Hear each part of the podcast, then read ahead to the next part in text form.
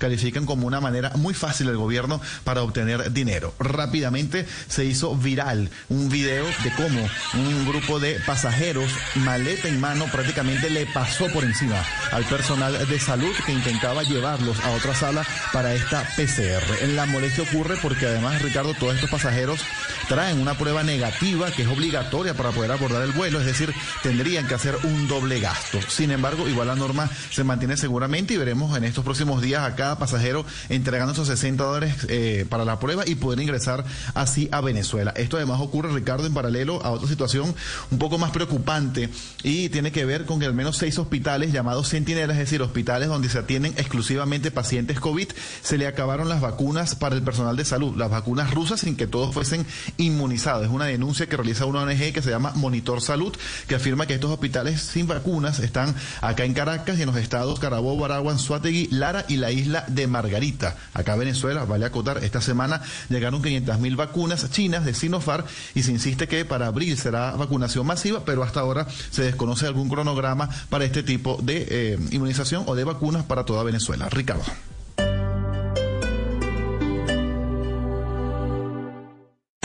Esta es Blue Radio. Sintonice Blue Radio en 89.9 FM y grábelo desde ya en su memoria y en la memoria de su radio. Blue Radio, la nueva alternativa. Oh, I love family road trips. The wind in my ears, the treats in my mouth, and peace of mind knowing we got a free safety check at Les Schwab tires. Like Les Schwab, my family's safety is my first priority. Well, that and squeaky toys.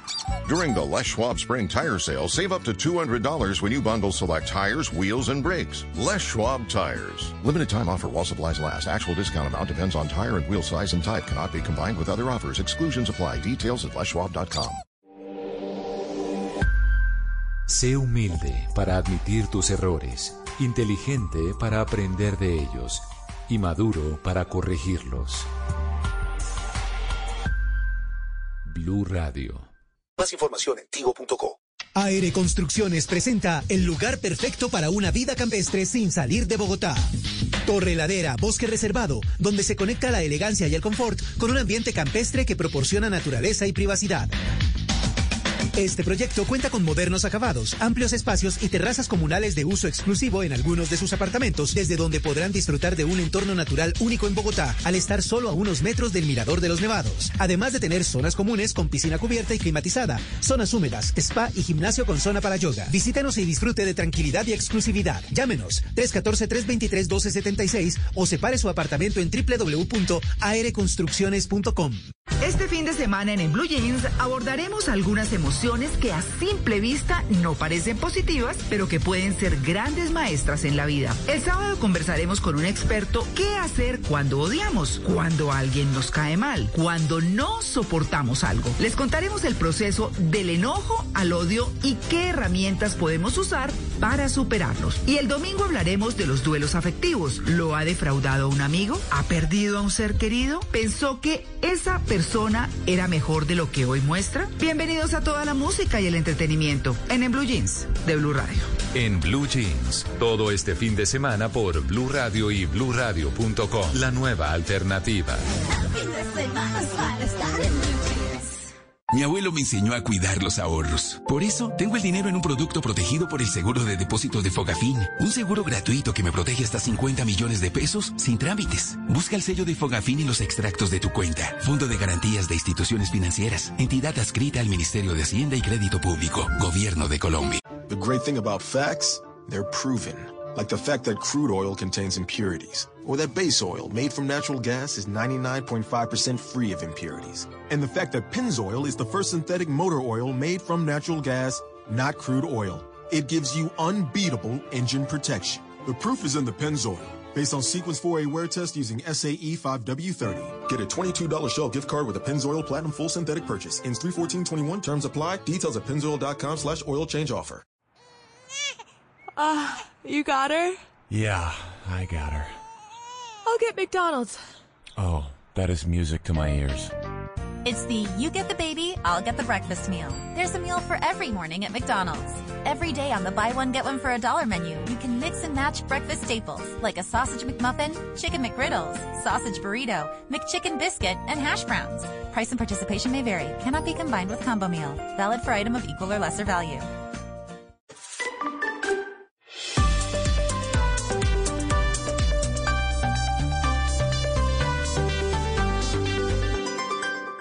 Esta es Blue Radio, la nueva alternativa.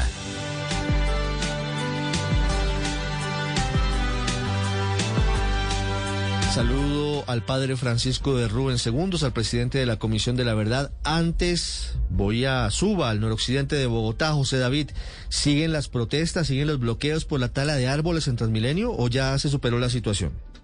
Ya se superó Ricardo y Oyentes, buenos días. Hace cerca de 20, 25 minutos se desbloqueó la avenida Suba en este punto de la transversal 91 en donde estamos ubicados.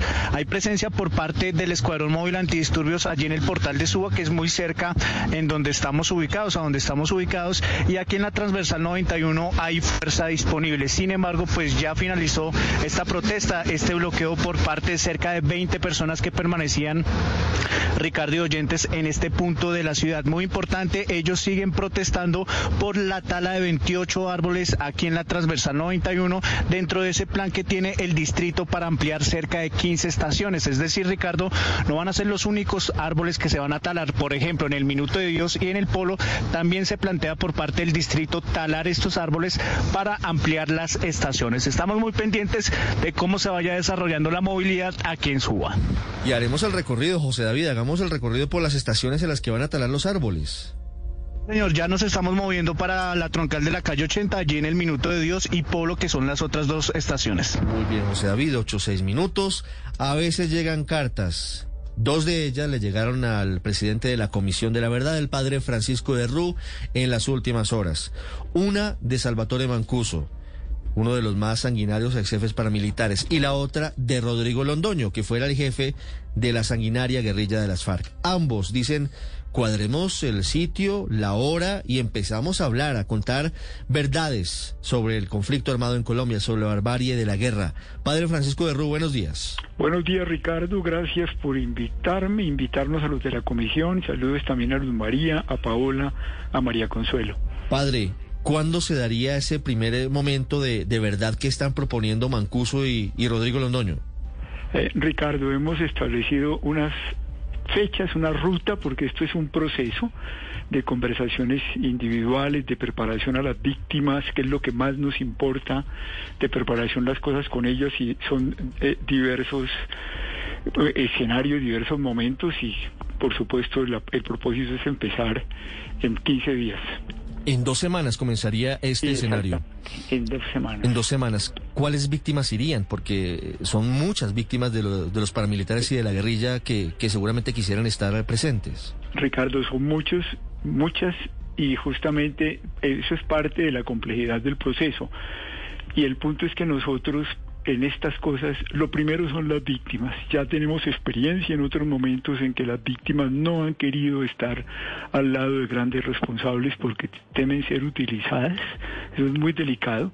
Y no, no se quiere tampoco que un escenario de esto sea para minimizar y protagonizar a personas sobre las cuales el país tiene cuestionamientos profundos porque hay de por medio crímenes de lesa humanidad muy grandes. Pero, pero eso no quiere decir que lo que están eh, eh, planteando Salvatore Mancuso y, y Rodrigo Londoño no sean muy importantes para el país y además nosotros lo acogemos con toda seriedad, pero lo hacemos dentro de la forma como la Comisión de la Verdad tiene que hacer las cosas en responsabilidad con la sociedad colombiana y con las víctimas. Padre de Ru, esta verdad que van a comenzar a contar en dos semanas, seguramente ya le voy a preguntar quiénes van a estar allí, pero uno de ellos va a ser Salvatore Mancuso y proponen a Carlos Antonio Lozada y proponen a un jefe de las FARC en el Urabá. ¿Es una verdad histórica, es una verdad de resarcimiento o puede también llegar a ser en algún momento una verdad judicial? No puede ser verdad judicial. A nosotros po- podría eventualmente, eso sí no está en manos nuestras, pero la, la, lo que estaba, lo que hace la Comisión de la Verdad es ir detrás de la verdad histórica, de la verdad política en el sentido más grande, de la verdad ético-política. Eh, eso es lo que es nuestra tarea. Y estos escenarios son justamente para plantearle al país estos grandes interrogantes. Ahora, para nosotros eso que se dice ahí eso que se dice ahí, que dicen los responsables y que dicen las personas que hablan, es la forma como ellos plantean las cosas. No es todavía para la comisión la verdad que nosotros estamos buscando. Nosotros sometemos eso a contrastes, lo discutimos, buscamos las personas, si sale señalado un grupo, una persona, conversamos con ellos, porque eh, la verdad es el resultado de contrastes muy hondos. Sin embargo, la contribución de ellos abre la posibilidad de adentrarnos en, puntos más hondos. Y a la Comisión hoy en día, mucho más que, que detalles eh, porque el país está lleno de información de víctimas que son muy importantes, nos interesa la profundidad de los entramados que estaban detrás de estos actores y de los que finalmente dispararon sobre la gente o que hicieron eh, las desapariciones o, eh, cavaron fosas y metieron los cadáveres. Esos para nosotros son como los fusibles que se queman. Eh, qué pena pues decirlo así, pero lo grave es lo que está detrás, los intereses políticos, los intereses económicos, los intereses, eh, el juego de intereses que está detrás de eso para que comprendamos qué fue lo que nos pasó en el conflicto, que es una cosa mucho más compleja. Nosotros no percibimos esto como un juego entre buenos y malos, eh, y, o entre dos aparatos, el aparato de la guerrilla y el aparato de los paramilitares. Esto es mucho más complejo. La verdad que estamos buscando es de, un, conjunto eh, sistémico de, de muchas cosas que nos permiten explicar por qué caímos en esta tragedia. Y detrás de eso vamos. Padre de Ru, eh, ¿a qué no, qué podemos esperar los colombianos en dos semanas cuando se comiencen estas audiencias? Eh, ¿Van a ser transmitidas por televisión? ¿Eventualmente veríamos un eh, cara a cara entre el señor Rodrigo Londoño y el señor Mancuso? Es decir, le hago estas preguntas pensando si este momento es un momento simbólico, un momento que puede quedar grabado en la mente de muchos de los colombianos sobre esta confrontación de versiones? Mire, entre otras, estaba aquí mirando fechas y eh, compaginando con lo que tenemos nosotros en, en, la ruta que estamos proponiendo, pero realmente el primer momento es el día 19. Eh, ahora, ah, eh, creo que es más allá de dos semanas, ¿verdad? El 19 es exactamente en dos semanas, es el ah, viernes 19. Sí, sí. Tiene la cuenta usted bien hecha. Ah, bueno, perfecto. Eh, ese es el primer punto que tenemos en la ruta. Esperamos en conversación con ellos que pueda y con las víctimas eh, podemos cumplirlo, pero es lo que nosotros tenemos en ruta. Ahora, eh, a la pregunta, vamos a hacer varias cosas y una de ellas son, por supuesto, este escenario que ellos están pidiendo, pero repito, siempre, siempre con el cuidado de lo que hace la comisión. Nosotros eh, siempre con la cara puesta sobre la verdad que esperan las víctimas eh, y siempre siempre para que la, complejidad de esa verdad se ponga en escena. Y, y seguramente eh, Salvatore Mancuso no va pues no va a no, no va a presentarse físicamente. No sé incluso si pueda hacerlo desde un desde un video desde una presentación en televisión en la distancia.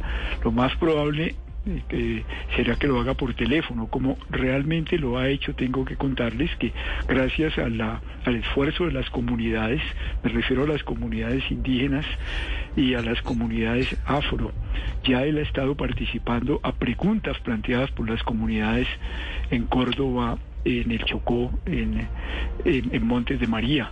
Y en eso han participado nuestras compañeras comisionados eh, Patricia Tobón Yagarí, eh, eh, y, y, Leiner Palacio. Claro, hay, algunos de los comisionados que están en medio de, esas gestiones, entre otras, por ejemplo, Salvatore Mancuso, recientemente en uno de esos encuentros habló en detalle de un crimen supremamente doloroso para las comunidades indígenas del Sinú, el asesinato de Kimi Pernilla Domicó, cuyo cuerpo desapareció en aguas del río Sinú. Tal cual, Ricardo, así ha sido. Eh, y por supuesto hay una serie de crímenes de esos que serían muy importantes ponerlos en evidencia. pues eh, hay muchos interrogantes, por ejemplo, sobre los hornos crematorios de Juan Frío, en el Catatumbo, y sobre la gran masacre de la Gabarra, la primera. Porque pues el, ejército nos ha presentado la, masacre que hizo las FARC en el año 2004, pero cinco años antes hay esa inmensa masacre mm. en la que participa Mancuso. Ahora, ellos por supuesto tienen sus propios intereses, pero eso es absolutamente normal y legítimo. Mancuso yo estoy convencido que ambos quieren contribuir con la verdad y aceptar responsabilidades ante el país, pero tienen intereses. Eh, Mancuso quiere proteger su vida, ¿cómo no? Mancuso quiere decir lo que él considera verdad, cuando sostiene que, eh, él actuó como funcionario del Estado y, por órdenes del Estado. Eh, el, el Partido de los Comunes pues además de haberse ya puesto en este camino de la verdad, es también un partido que está jugando en el escenario político del país. La comisión, la comisión se pone, es decir, acoge eso, lo comprende, pero pero pone una cosa mucho más alta, que es el escenario soberano de una verdad buscada, para que este país sobre eso pueda aceptar responsabilidades y construir un futuro entre todos desde nuestras diferencias, no para estigmatizar ni para señalarnos, ni, sino para, mire, nos pasó esto gravísimo, hubo en juego estos intereses, esta es la verdad histórica de lo acontecido. Esto tenemos que construirlo de otra forma. Sí, padre Ru, precisamente cuando usted menciona intereses, al uno leer la carta de, de, que Mancuso le envió a usted, pues hay mucho, muchas partes interesantes y una de ellas es que él relaciona que en 15 años que él lleva en el proceso de justicia y paz, solo lo han condenado por 3.000 delitos y que le han imputado 15.000 hechos de guerra y de un total de 70.000 y él prácticamente dice que pues se puede morir y no y no y no va a pasar nada. Esto el, el que él eh, esté en la en la comisión de la verdad, hable su verdad, de alguna manera le puede servir a él para efectos eh, jurídicos? Hay una cosa clara. La Comisión de la Verdad, la Comisión de la Verdad no es una escalera para acceder a la JEP. Es más, eh, está establecido con todo rigor que la verdad que nosotros construimos no es una verdad jurídica, nosotros no somos jueces. Eh, el proceso de la justicia al interior del sistema lo hace la JEP. Y, por supuesto, yo no puedo menos que leer en el trasfondo de esa carta eh, un deseo franco de poder participar, de poder de llevar su caso a la JEP, pero esa es una decisión de los magistrados de la JEP y no de nosotros. Las comunidades, las comunidades, que es otra cosa distinta, si piensan que mientras hombres como, como Mancuso, las comunidades afro y las comunidades indígenas no puedan decir dentro del sistema de verdad, justicia, reparación y no repetición toda la verdad y sean eh, juzgados eh, allí, pero no por nosotros. Eh, muchas cosas se quedarán sin saber y sobre todo temen mucho a que las cosas se sigan repitiendo si esas cosas no se aclaran. Mm, padre de Ru, Mancuso en sus alegatos ante la JEP para ser incluido en esa jurisdicción dice que él actuó como un agente del Estado. ¿Usted cree que, que eso fue así? Pues mire, eso es lo que él dice, esa es la verdad que él plantea. Eh, de, la comisión desde el punto de vista histórico es justamente escuchándolo a él y escuchándolos a otros es todo el problema de las AUC y el paramilitarismo y de las relaciones de las AUC y el paramilitarismo con políticos, con algunos con algunos eh, proyectos económicos muy muy concretos con con terceros eh, con el mundo militar esa es una cosa muy compleja que estamos estudiándola mm. y por supuesto eh, nosotros esperamos eh, poder ser claros en nuestro en, nuestro informe final, pero allí hay cosas, ciertamente ahí hay preguntas muy serias, muy, muy de fondo. El paramilitarismo y las AUC no fueron solamente la idea de que unos tipos se les ocurrió de un día para otro, por propia iniciativa, eh, salir a, a, enfrentarse con la guerrilla o, y salir a meterse en el narcotráfico. Entonces, una complejidad enorme. Esa es la verdad que tenemos que encontrar. Pero repito, no es una verdad de blanco y negro. Estos son los malos y estos son los buenos. Eso no nos dice nada. Eh, Lo entiendo perfectamente. Padre de Ru, ¿qué casos se van a, a conocer? Eh, digamos, ¿cómo va a ser la metodología? ¿De qué van a hablar la guerrilla y los paramilitares ante la Comisión de la Verdad? eh, pues no- nosotros les vamos a poner Sí, preguntas sí. eh, y esas preguntas corresponden a, a los asuntos sobre los cuales nosotros estamos eh, eh, particularmente centrados, por supuesto. Como le decía, eh, es- estamos detrás de, de los entramados que hay detrás de todas estas cosas. Esa es nuestra gran preocupación. Pero, pero habrá casos específicos por los cuales pregunten. Por ejemplo, usted nos dice, mire, nos interesa mucho y a las víctimas saber la historia terrible de los hornos crematorios Sí, en Juan por Frío. supuesto. Sí, por supuesto. ¿Qué otros casos puntuales que hayan sido emblemáticos de la barbarie del conflicto están en el cuestionario de la Comisión de la Verdad? No, pues es que el, el- es- estamos en esa preparación, pero tenemos por lo menos 200 casos que son que son de, de altísimo nivel. Usted acaba de nombrar uno, el de Juan Frío. Yo le he nombrado otro también, que es el de la, eh, la masacre de la Gavarra. La Gavarra, la primera. Eh, eh, para la FARC, por ejemplo, el caso de, de- del homicidio de, de los concejales de Rivera, que, que- que es un caso extraordinariamente doloroso.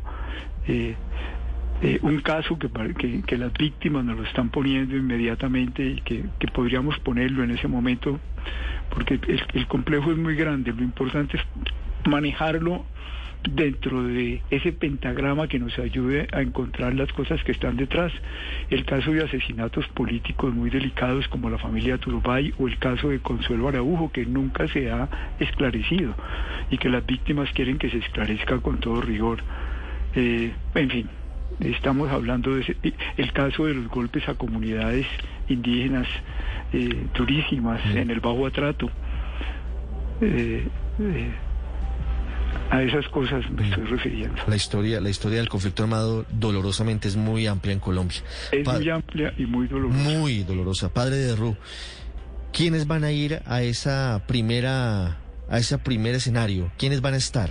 Pues mire, en, en la carta que ellos proponen, en la carta que trae Rodrigo Londoño, pues él pone a eh, que, que esté eh, Carlos Antonio Lozada y, y- y otra de las personas del, del Partido del Común, Mancuso ciertamente, Macaco ya, nos ha dicho que quiere participar y hay otros. Ahora nosotros pensamos ir detrás, veníamos en eso, veníamos en eso, estuvimos arri- seis meses eh, de conversaciones, entre otras con la ayuda del ICTJ y de una de nuestras comisionadas, eh, Lucía González, que jugó en eso un papel muy importante. Estuvimos reunidos con todos los antiguos importantes ex AUC y ex paramilitares, con todos los eh, viejos guerrilleros de las distintas guerrillas, y a eso se sumó en los últimos meses lo que era- todavía no está el Partido del Común, el Partido de la FARC, y estuvimos conversando y hicimos ya un primer acto público en que todos ellos hablaron y reconocieron ante el país sus responsabilidades. Eh, pero repito, nosotros vamos a hacer es una serie, porque esto es una serie de actos en que lo primero es estar con mucho cuidado, seguros de que estamos cuidando la, la sensibilidad de las víctimas. Ya tuvimos experiencia en Pasto cuando la ese acto inmenso de las mujeres de todo el país que estaban buscando a sus seres queridos desaparecidos, que las víctimas se negaron en un acto público muy bello, que duró tres días, no aceptaron que hubieran responsables, que les hablaran porque decían, fíjese lo delicado que es esto, no nos queremos dejar utilizar. Traemos aquí el dolor de las víctimas y que nuestro dolor no sea escenario para que para que eh, justamente los, los protagonistas del dolor protagonicen su mm, en pantalla su, su, su presentación ante el país. Y sin embargo al mismo tiempo son las comunidades de, de Urabá y las comunidades de Montes de María las que le han llamado a Mancuso y le han dicho explíquenos esto, respóndanos esto eso es un poco para mostrar la complejidad y lo sensible que son estas cosas. Sí. Padre Ru, una, una última pregunta. Eh, la Comisión de la Verdad desde su creación tiene como un tiempo, un plazo límite para entregar el informe. ¿Cuándo, ¿Cuándo se vence y qué tan listos están para ello? El informe nosotros tenemos que entregarlo el 28 de noviembre y estamos trabajando a mil por, por, por ese propósito. 28 de noviembre termina el periodo de la Comisión de la Verdad con un informe que el país espera, por supuesto. Padre de Rubio, estaremos muy pendientes del informe y también de lo que ocurra en dos semanas. El 19 de, de marzo tendremos el primer encuentro con la verdad que han propuesto exguerrilleros y exparamilitares. Ha sido usted muy amable. Un feliz a día. Usted, muchas gracias. Estás escuchando Blue Radio. A esta hora, Interrapidísimo entrega lo mejor de ti. En Blue Radio son las... En Blue Radio 825. Nos sentimos orgullosos de seguir entregando lo mejor de Colombia, su progreso. Viajamos por Colombia, llegando a los rincones, complementando historias, uniendo corazones.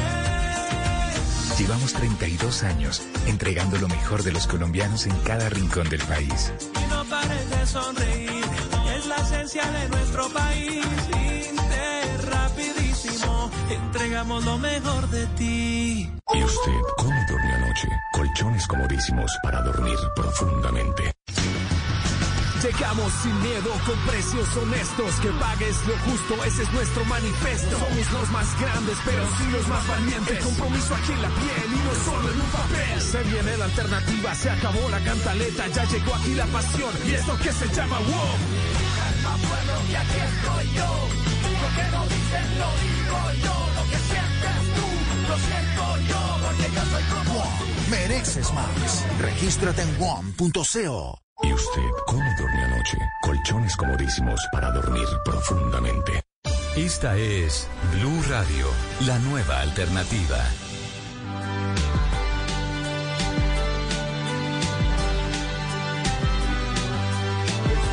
826 habla a esta hora el senador Iván Cepeda, que es una de las personas acreditadas como víctimas en el caso del expresidente Álvaro Uribe. Contra la impunidad. La de Álvaro Uribe Vélez es la triste historia de un personaje que termina su historia política entre falsedades, falsos positivos, testigos falsos, falsa preclusión. A él, desde esta rueda de prensa, le digo lo siguiente, triste historia la suya. Al final de su vida pública, ha intentado torcer y mancillar por todos los medios la justicia. Pero eso ha sido inútil. El país sabe de su culpabilidad. La juventud de este país conoce su verdadero rostro. Para usted no habrá luz al final del túnel. Segundo, anuncio que en compañía del exfiscal Eduardo Montealegre del INET, de mis abogados, presentaremos denuncia penal ante la Fiscalía General contra el fiscal Gabriel Ramón Jaimes por haber incurrido presuntamente en prevaricato por acción y omisión. Algunas de las conductas contrarias al ordenamiento jurídico del fiscal Jaimes son las siguientes.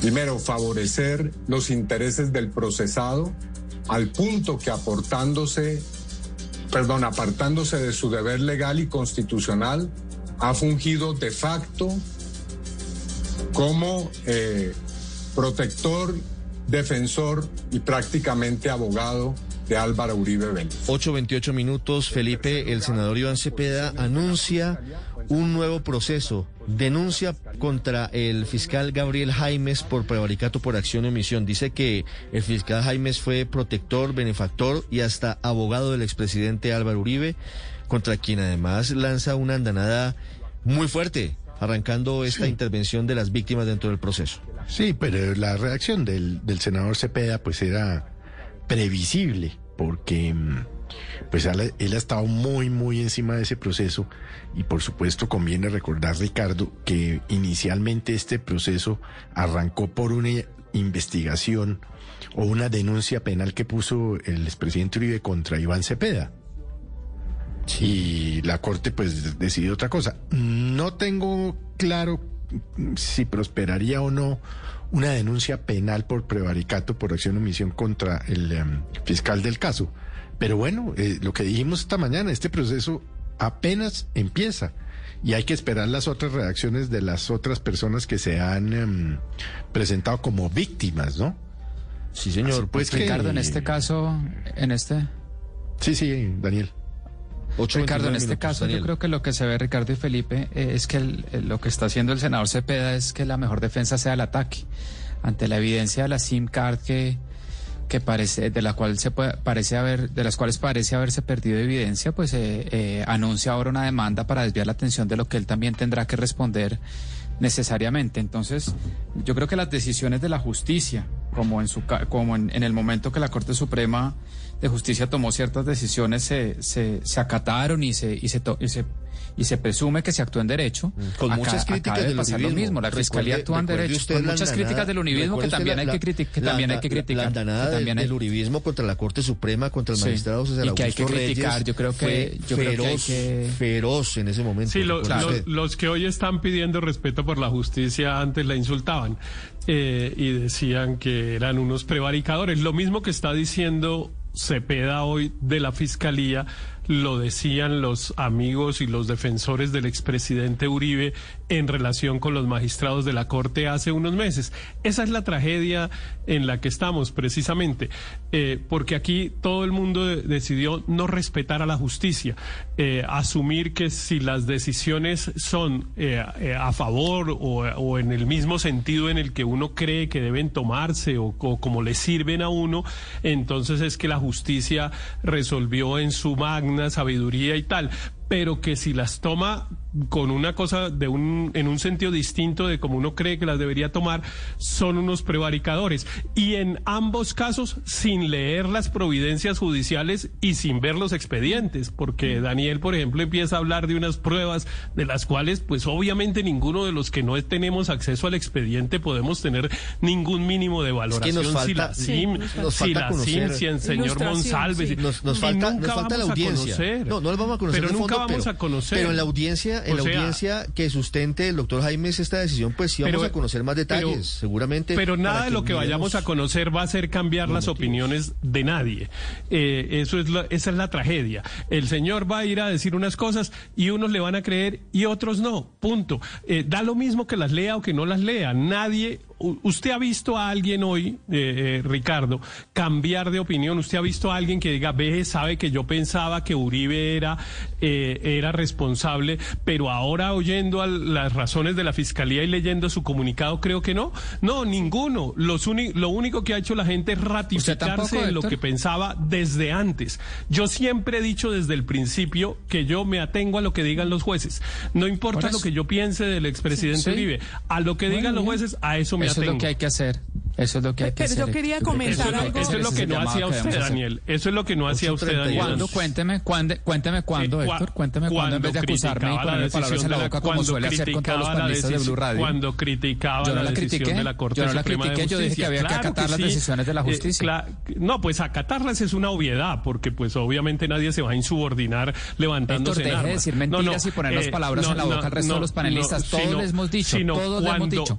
No nos ponga palabras en la boca, Héctor, por favor honestidad en el cuando debate. Le honestidad en el cuando debate, le Héctor, honestidad. Cuando le, cuando le adjudicaba Héctor, motivaciones avancemos. distintas a las de la justicia, a las de la aplicación de la verdad, cuando le, le adjudicaba esas motivaciones a los magistrados de la Corte, no estaba Yo haciendo lo que mismo este que está tema haciendo hoy. Daniel es el pasiones. perfecto ejemplo de lo que yo estoy diciendo. Avancemos, avancemos sin, sin señalamientos. Tengo al ministro de Salud en línea, entre otras cosas. El doctor Fernando Ruiz ya nos va a hablar sobre la vacunación en Ricardo, Colombia. yo solo quería llamar la María. atención sobre la expresión que utilizó el senador Iván Cepeda, que me pareció bastante fuerte. Él dijo, no verá la luz al final del túnel. Eso revela, pues, el odio eh, eh, que ha caracterizado a este enfrentamiento entre Iván Cepeda y Álvaro Uribe. Y, y, y el odio, pues, no permite, no permite ver ni argumen- los argumentos. ¿Qué tal que el, que el expresidente Uribe, probablemente el expresidente Uribe ha utilizado expresiones así, yo, yo en este momento no las recuerdo, pero ¿qué tal que el expresidente Uribe hubiera utilizado esta expresión frente a Iván Cepeda, que tal vez no vea la luz al final del túnel, mejor dicho, lo tendrían hoy levantado en las redes no, pero, pero Luz María, la verdad amenazándolo de muerte. Pero es que se claro, no, no lo está amenazando de muerte. Dirían, que lo, dirían, dirían, si lo, eh, eh, ante el hipotético de Luz María. Pero fíjense, que lo cierto que, que esto, esto ha sido de tal pugnacidad, Felipe, que, que, que el expresidente Uribe también ha sido muy, muy duro con el es senador Es que Iván Cepeda, lo, esto no es solamente ha estigmatizado el expresidente Uribe. Lo ha sí, llamado pero eso no justifica eh, seguramente por eso dije por eso dije que el seguro le por eso dije que el expresidente Uribe seguro ha utilizado esas o peores expresiones contra el señor Cepeda, pero que el señor Cepeda también utilice esa expresión en este país me parece que, que no está bien. No, lo que sí es Para claro terminar, Mara Consuelo, tengo al ministro Luis en línea. Él utiliza esto también políticamente, sin duda, y esa rueda de prensa no es sino una continuación de que esa es su bandera política y su campaña a la reelección en el Congreso. Volveremos en segundos con esta que es sin duda la noticia del día. La Fiscalía pide el archivo del caso al expresidente Uribe por soborno y fraude procesal. Ya Estás escuchando Blue Radio. En tu aniversario éxito, portátil Lenovo con procesador Intel Core i5 de décima generación, 8 GB de RAM y 512 GB de almacenamiento en estado sólido a 3.039.900 pesos pagando con tu tarjeta éxito. Oferta válida hasta el 15 de marzo de 2021. 200 unidades disponibles. Aplican condiciones y restricciones. Tarjeta éxito emitida por Tuya S.A. Compañía de Financiamiento. ¿Alguna vez pensaste a quién estás comprando? Cuando compras Natura, eliges comprarle a una consultora de belleza. Eliges comprarle a María a Cecilia o a Valeria de Natura. O mejor, a Natura de Valeria. Porque cada una de ellas es una Natura diferente, que hace de Natura una gran red de historias y sueños. Natura. Cada persona es un mundo y todo el mundo importa. Con Claro siguen las buenas noticias. Y qué mejor que dárselas a nuestros clientes pospago porque ya todos tienen más datos sin pagar más. Mira cómo quedó tu plan en App Mi Claro. Tú también puedes ser parte de nuestra familia. Cámbiate a un plan pospago con App sin límite de consumo. Llegó el momento de disfrutar la velocidad y mayor cobertura. Llama al numeral 400 o pásate por nuestros puntos de venta. Conoce términos y condiciones en claro.com.co. Llegó Volvo Special Cell por tiempo limitado. Compra con bonos de hasta 25 millones de pesos y empieza a pagar en el 2022. Visita ya un concesionario Volvo, tu futuro, nuestro camino. Aplican términos y condiciones en volvocars.com slash go. Esta es Blue Radio, la nueva alternativa. 8.37 minutos. Señor Ministro de Salud, Fernando Ruiz, buenos días. Hola Ricardo, un saludo para ti, para todos los integrantes del panel y todos los oyentes. Gracias por, gracias por esperarnos. Qué vergüenza con usted, ministro. No se preocupe, tranquilo. Ministro, aquí atento. muchas preguntas e inquietudes por el plan de vacunación. ¿Vamos colgados, ministro, como lo dicen algunos? Yo creo que vamos a la velocidad que viene dándose desde el acopio de, vacunas. En este momento ha llegado al país 509 mil, de las cuales durante los últimos cuatro días han llegado más de 200 mil. Esas están en proceso de distribución, pero digamos que de las 300 mil que tenemos eh, ya distribuidas al país, eh, aproximadamente llevamos 206 mil 45 aplicadas. Los números Realmente esperamos que se nos incrementen en términos de aplicación a partir de la próxima semana, dado que el fin de semana entre el 7 y el 9 nos van a llegar más de un millón y medio de vacunas al país. Eso nos va a dar seguramente un impulso muy fuerte. Por ahora, todo depende más que de la capacidad de aplicación, depende del acopio y la llegada de vacunas que ha sido mm. el factor más, más, digamos, la ruta crítica pasa por allí. Sí, ¿podría ser más rápido la, vacunación, ministro? Eh, si todavía nos faltan un poquito menos de 94 mil vacunas de las 300 mil que tenemos ya distribuidas. ¿Falta velocidad en las regiones y en las ciudades? Sí, a, a ver, esto es muy importante en cuenta, que esto depende tanto de tener vacunas, de distribuirlas, como de la capacidad de los territorios para aplicarlas. Y evidentemente hay una diferencia muy grande entre las zonas urbanas, donde la aplicación puede hacerse mucho más rápida, a las zonas rurales, a los departamentos con alta ruralidad, donde hay que hacer una distribución a más de mil municipios rurales, donde hay que, hay que llevar las vacunas y hacer todo el proceso de aplicación. Y si hablamos de las zonas dispersas, todavía aún es más complejo, pero digamos que, que en este sentido todo tiene una curva de aprendizaje y allí es donde creo que en estos días, en estas dos semanas que llevamos, se ha podido afinar el proceso y, hemos venido trabajando.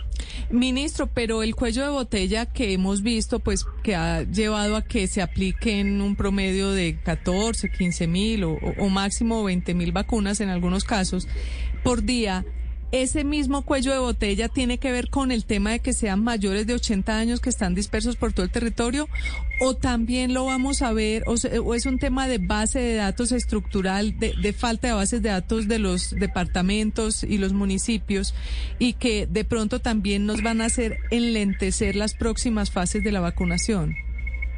Pues mira, base de datos en este momento prácticamente está consolidada en su totalidad nosotros tenemos ya 1.200.000 personas mayores, cerca de 370.000 personas de primera línea de talento humano en salud y también ya estamos cargando la segunda línea, de manera que, digamos, base de datos en este momento hay, seguramente va a haber personas que no aparezcan, pero esto ya es un número relativamente pequeño frente al tema.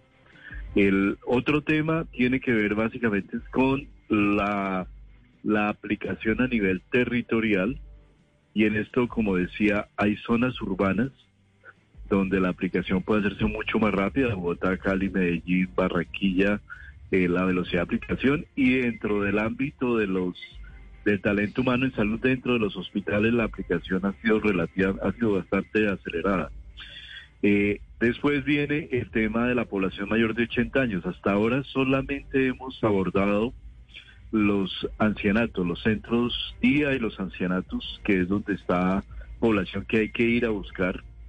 Y lo que viene ahora es el grueso de la población mayor de 80, que como tú dices es una población bastante compleja en la medida que muchos tienen problemas de movilidad, algunos casos hay que hacer vacunación domiciliaria, pero evidentemente son las personas de mayor riesgo que hay que tomar esa hay que tomar esas consideraciones. Sí, y si mal no recuerdo, ministro, son casi que 800 mil las personas, sumados hombres y mujeres mayores de 80 años. Denos usted una fecha para que ya salgamos y estén todos vacunados esos 800 mil que están pendientes en, las próximas semanas. ¿Con qué, ¿Con qué mes se compromete usted o con qué día, ministro? En realidad son más, más de un millón, son un millón, un poco más de un millón doscientos mayores de 80 años. Nosotros eh, aspiramos a tener todo el grueso de la población, de, tal, primera línea de talento humano y mayores de 80 vacunados eh, alrededor de la tercera, de pronto cuarta semana de marzo. Eh, pero el tema más crítico es que de todas maneras aquí vamos a tener... Ah, you got her? Yeah, I got her. I'll get McDonald's. Oh, that is music to my ears. It's the you get the baby, I'll get the breakfast meal. There's a meal for every morning at McDonald's. Every day on the buy one get one for a dollar menu, you can mix and match breakfast staples like a sausage McMuffin, chicken McGriddles, sausage burrito, McChicken biscuit, and hash browns. Price and participation may vary. Cannot be combined with combo meal. Valid for item of equal or lesser value. Oh, I love family road trips. The wind in my ears, the treats in my mouth and peace of mind knowing we got a free safety check at Les Schwab Tires. Like Les Schwab, my family's safety is my first priority. Well, that and squeaky toys.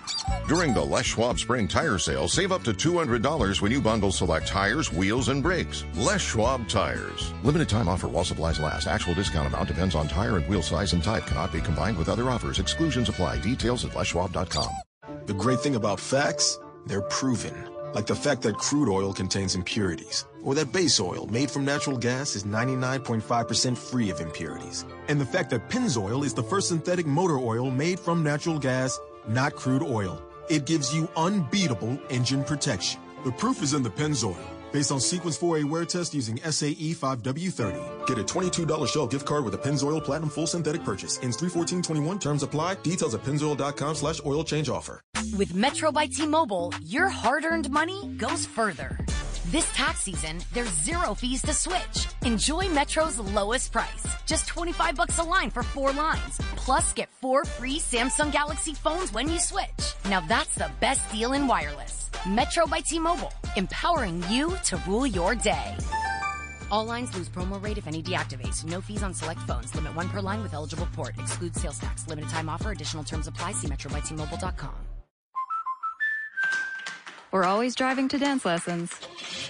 So we signed up for Know Your Drive. We save money and get closer to her dancing dreams. The daring young man on the flying trapeze. Or maybe her singing dreams. Sign up for Know Your Drive and save up to 20%. American Family Insurance. Insure carefully, dream fearlessly.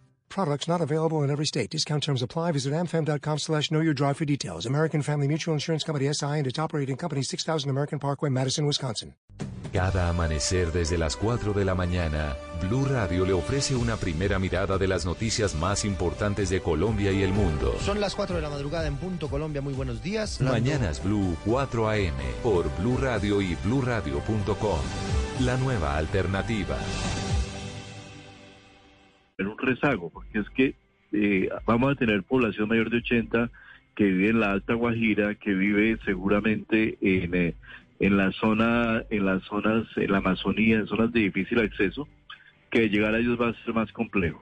Eh, seguramente lo que vamos a ver es que abramos la segunda etapa cuando lleguemos a un porcentaje entre el 70 y 80% de vacunación para poder dar la agilidad al proceso. Y la segunda etapa ya incluiría empezar a vacunar eh, mayores de 60, que es una población grande, ya son 7 millones de personas, y también está el hecho de que seguramente entre marzo y abril vamos a tener la llegada de más de 3 millones de vacunas, lo cual nos posibilita, digamos, ya abrir un poco esa vacunación bastante más extensa y masiva.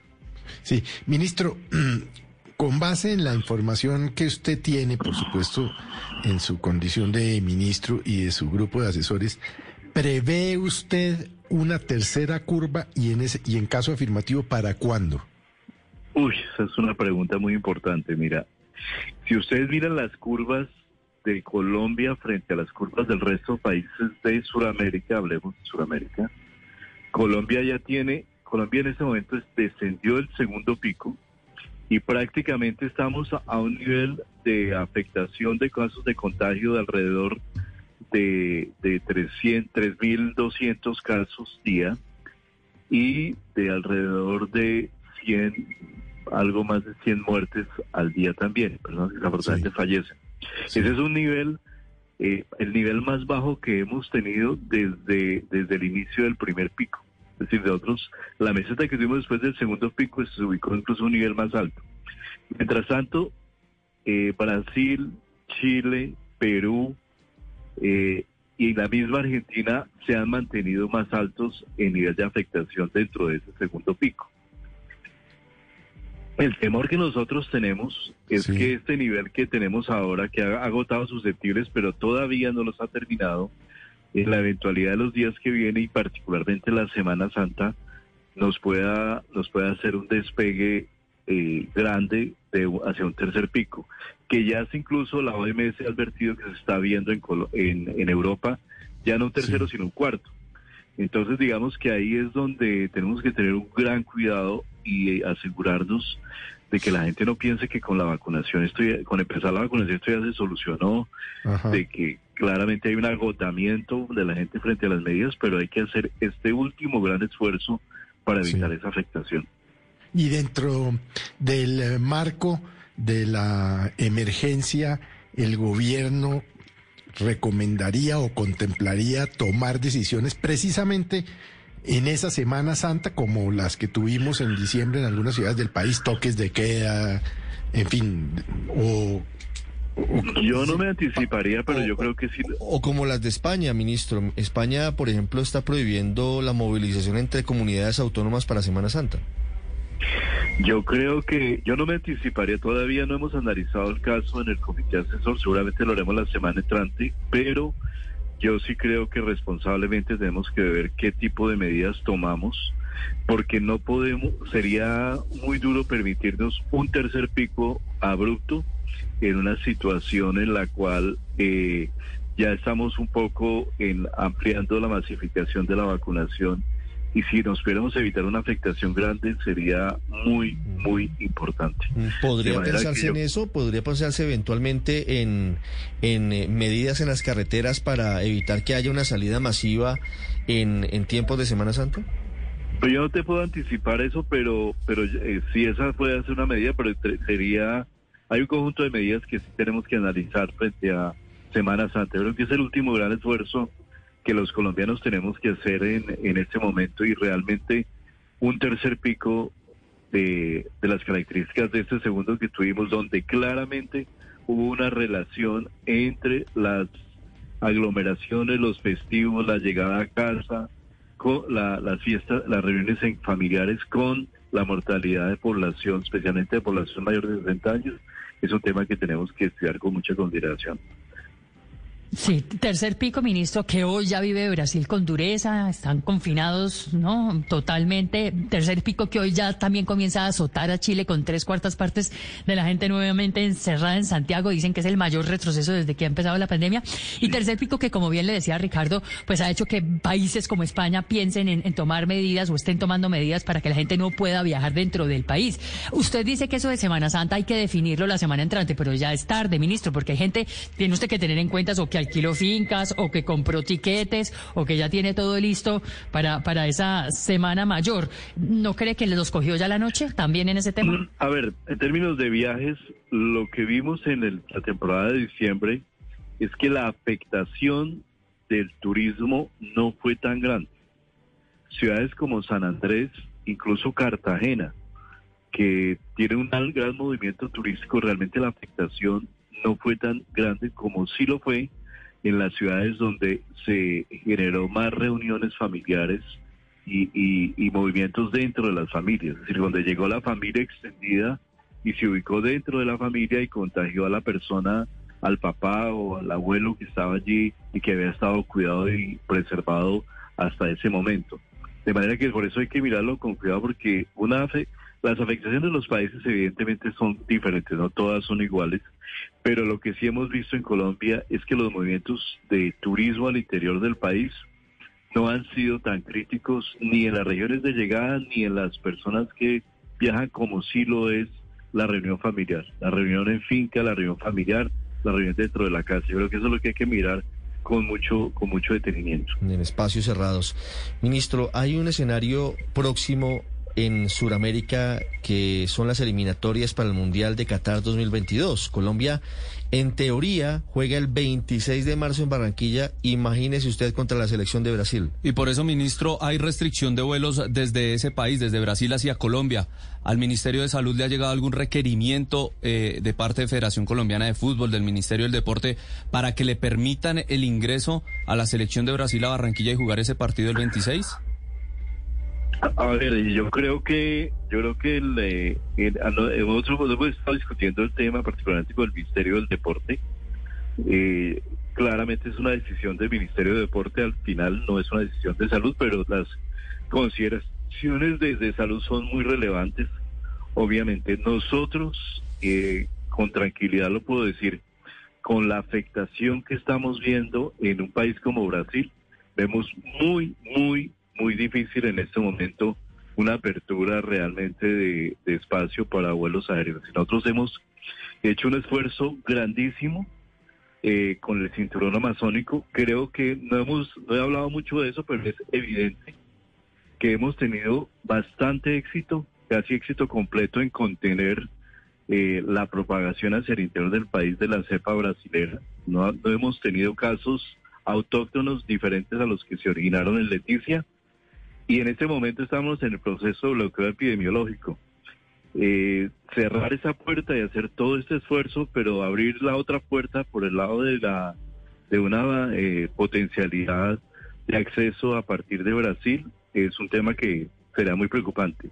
Los estudios, los últimos estudios ya indican que la cepa amazónica no induce mayor mortalidad, pero sí es 2.5 veces más contagiosa, eh, teniendo todavía una base importante de población susceptible en las grandes ciudades de Colombia, realmente es un riesgo, es un riesgo muy grande abrir una posibilidad de vuelos para un país como Brasil. Yo creo que ese es un tema que afecta al final no solo a Colombia, sino creo que todos los países de Sudamérica están en una disyuntiva bastante similar frente a este tema. Hoy, hoy, todo cambia en la pandemia, ministro, pero hoy, 5 de marzo, usted ve...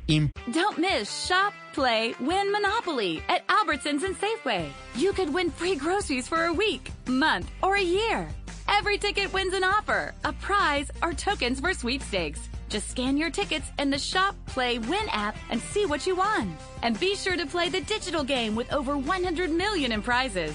Download the Shop, Play, Win app to play today. No purchase necessary. See rules at www.shopplaywin.com. Hasbro is not a sponsor of this promotion. De Diógenes compré un día la linterna a un mercader. Distan la suya y la mía. ¿Cuánto hay de ser a no ser? Blanca la mía parece, la suya parece negra. La de él todo lo entristece, la mía todo lo alegra. Y es que en el mundo traidor nada hay verdad ni mentira. Todo es según el color del cristal con que se mira. Ramón de Campoamor. Blue Radio, la nueva alternativa. Probable que se permita que llegue un vuelo charter con la selección brasileña a Barranquilla. Hoy, un- hoy, hoy vería muy difícil la apertura de cualquier vuelo desde Brasil. De cualquier vuelo, Lo incluyendo un charter, o sea, no solamente vuelos de línea. vuelo. Y, cualquier vuelo. y el Ministerio Y de que no tendría Sí. y no tendría cómo justificar apertura de un vuelo charter eh, frente a otras poblaciones que también tienen situaciones, eh, digamos, hasta humanitarias en, en Brasil. Sí, es que no tendría mucha explicación frente a quienes están desde hace tantas semanas esperando regresar a Colombia. No, no tendría presentación. Sí, hoy usted no aconsejaría si, obviamente esto es epidemiológico, desde el Ministerio de Salud. La, la decisión al final el Ministerio del Deporte la comunicaría, pero desde el Ministerio de Salud hoy no recomendarían, no, no avalarían, digamos, la apertura de vuelos para que llegara la selección brasileña a Barranquilla para el, ve- para el juego del 26. La epidemiología no da para eso, realmente, ni en Colombia ni en el resto de Sudamérica. Realmente, Muy- muy si uno claro. mira la afectación. Muy, muy clara la información. Ministro, pregunta sobre eh, bloqueos de vacunas en Europa. Ministro, esta semana eh, Colombia ante la Organización Mundial de Comercio criticó y alertó sobre la posibilidad de que varios países en Europa se acogieran a un mecanismo autorizado reciente para el control de exportaciones y hoy Italia eh, bloqueó la salida de vacunas de AstraZeneca hacia Australia. ¿Ese es un riesgo real y, y- y- y latente que puede afectar la llegada de vacunas de dosis desde Europa a Colombia? Eso es un riesgo que está afectando completamente a todos los países que somos dependientes de los países productores. Evidentemente, eh, hay, hay plantas que se están hay que, de las cuales nos estamos proveyendo vacunas que no están ubicadas en Europa, especialmente en la India y en Corea del Sur. Eh, nosotros, por esa razón, hemos tomado una tomamos desde hace tiempo una aproximación de portafolio, es decir, diversificar hasta donde fuera posible eh, las vacunas, la llegada de vacunas. Hasta ahora el suministro de las vacunas provenientes de Corea y de la China han sido adecuadas para el país, eh, pero evidentemente ese riesgo existe. Ese riesgo existe y aquí el nacionalismo, los nacionalismos eh, epidemiológicos, llamémoslo, ha sido, han si- son una amenaza real y evidente para, para los demás países. Ministro, frente al tema logístico de las vacunas, mm, hay preocupaciones. ¿Se pretende optimizar el envío de las vacunas a las regiones del país con algún mecanismo en particular? Sí, nosotros tenemos una distribución que ya de nivel nacional a nivel departamental ha estado bastante, bastante aceptada. Ya la logística funciona bastante, bastante bien, bastante rápidamente. Eh, las dificultades más que está presentando en este momento es la distribución desde los departamentos hacia mil municipios no, no constituyentes de áreas metropolitanas claramente la velocidad en esos municipios va a ser eh, un poco menor que en las capitales, porque en las, en las áreas urbanas la, la distribución se da en el ámbito de cuadras, no de kilómetros. La logística para el transporte es mucho más fácil. Y la, aplica- la misma aplicación, la disponibilidad de recursos humanos, la disponibilidad de, de hospitales, de clínicas es mucho mayor. Entonces digamos que ahí está el reto más grande. Eso nos va a ocasionar seguramente que en algún momento estemos abriendo, por ejemplo, la etapa 2 sin haber un porcentaje aceptable, digamos, de cumplimiento de la etapa 1, porque no podríamos, digamos, detener la vacunación en, en capitales por eh, esperar a terminar completamente. Entonces, digamos que ahí tiene que haber como un par y paso para poder abordar el tema de la mejor manera posible. Sí, ministro, eh, y, le ofrezco disculpas eh, de antemano si la pregunta le aburre. Eh, eh, ¿cuándo podrían o qué está pensando el gobierno sobre las vacunas por parte de los privados? Y se lo pregunto porque muchos empresarios con los que hemos hablado, no, por eso le ofrezco disculpas a tu hermano. Muchos empresarios de, con los que hemos hablado han dicho, me- pues yo esta semana hablé con, con varios y me dicen, hombre, si a mí me autorizan, yo vacuno a todos mis empleados y a sus familias. Claro. No, eh, a ver, mira, mira, mira, mira, lo primero, primero y, la, y, y- y consideración de fondo de entrada, nosotros de ninguna manera nos oponemos a la, a la participación privada. Incluso el ministerio claramente fue uno de los gestores dentro de las instancias de gobierno de esa apertura en el que quedó en el decreto 109 para la aplicación privada. Nosotros creemos que la participación del sector privado es supremamente importante y eh, seguramente va a generar un apoyo. Ahora, lo que tiene que ser esto es complementario y tenemos que tener una claridad frente a los temas que a- frente a una serie de temas que no están claros.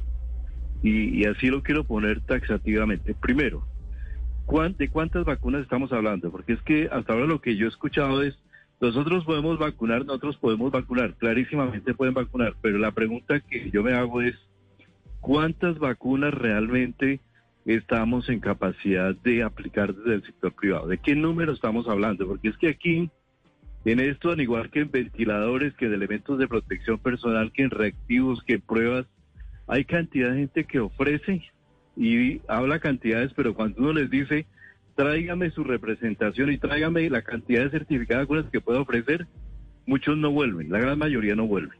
Entonces, primero hay que saber cuáles son las cantidades que estamos hablando. Certezas, con certeza. Segundo tema importante es cómo se va a manejar la vacuna. ¿Dónde está la cadena de frío? ¿Dónde está la logística? ¿Cuál es la capacidad que se va a tener? ¿Cómo se va a aplicar? ¿Con qué estructura y con qué infraestructura y con qué recursos se va a aplicar? Porque aquí también yo no puedo poner en riesgo el Plan Nacional de Vacunación con prioridad hacia población mayor de 70, mayor de 60 que se está muriendo, que se está muriendo frente a eh, frente a, a competir con las mismas instituciones para vacunar personas mucho más jóvenes con mucho menor riesgo y que al final no se resuelva la solución epidemiológica y se desconfigure y desarticule el Plan Nacional de Vacunación. Quiere decir, quiere decir, ministro, si le entiendo bien, que ese plan de vacunación de los privados tendría que compaginarse con el plan de priorización del gobierno. Totalmente, de alguna manera, de alguna manera yo no digo que podamos vacunar algunas poblaciones especiales, pero tenemos que tener claro quién va a manejar los efectos adversos, cómo se van a reportar los efectos adversos, quién va a asumir las responsabilidades sobre los posibles efectos adversos que sean verificados, cómo va a ser todo el proceso mismo de validación y de control de calidad del proceso de vacunación. Es decir, esto no es, vacunar no es simplemente coger una jeringa e ir a aplicar vacunas. Esto tiene todo un proceso y tiene unos riesgos muy importantes para la población que queremos saber quién lo va a asumir y cómo los va a asumir. Y yo creo que para eso se consolidó la posibilidad de tener una mesa de trabajo donde pensemos las cosas con tranquilidad y técnicamente sobre aspectos objetivos, no sobre los entusiasmos, porque esos los entusiasmos pueden ser pueden tener efectos muy complejos, mucho más complejos que, que la realidad de las cosas como se pueden Si, hacer. por ejemplo, unos privados compraran vacunas de Pfizer, ¿ellos tendrían que poner los ultracongeladores? Esa es una pregunta validísima.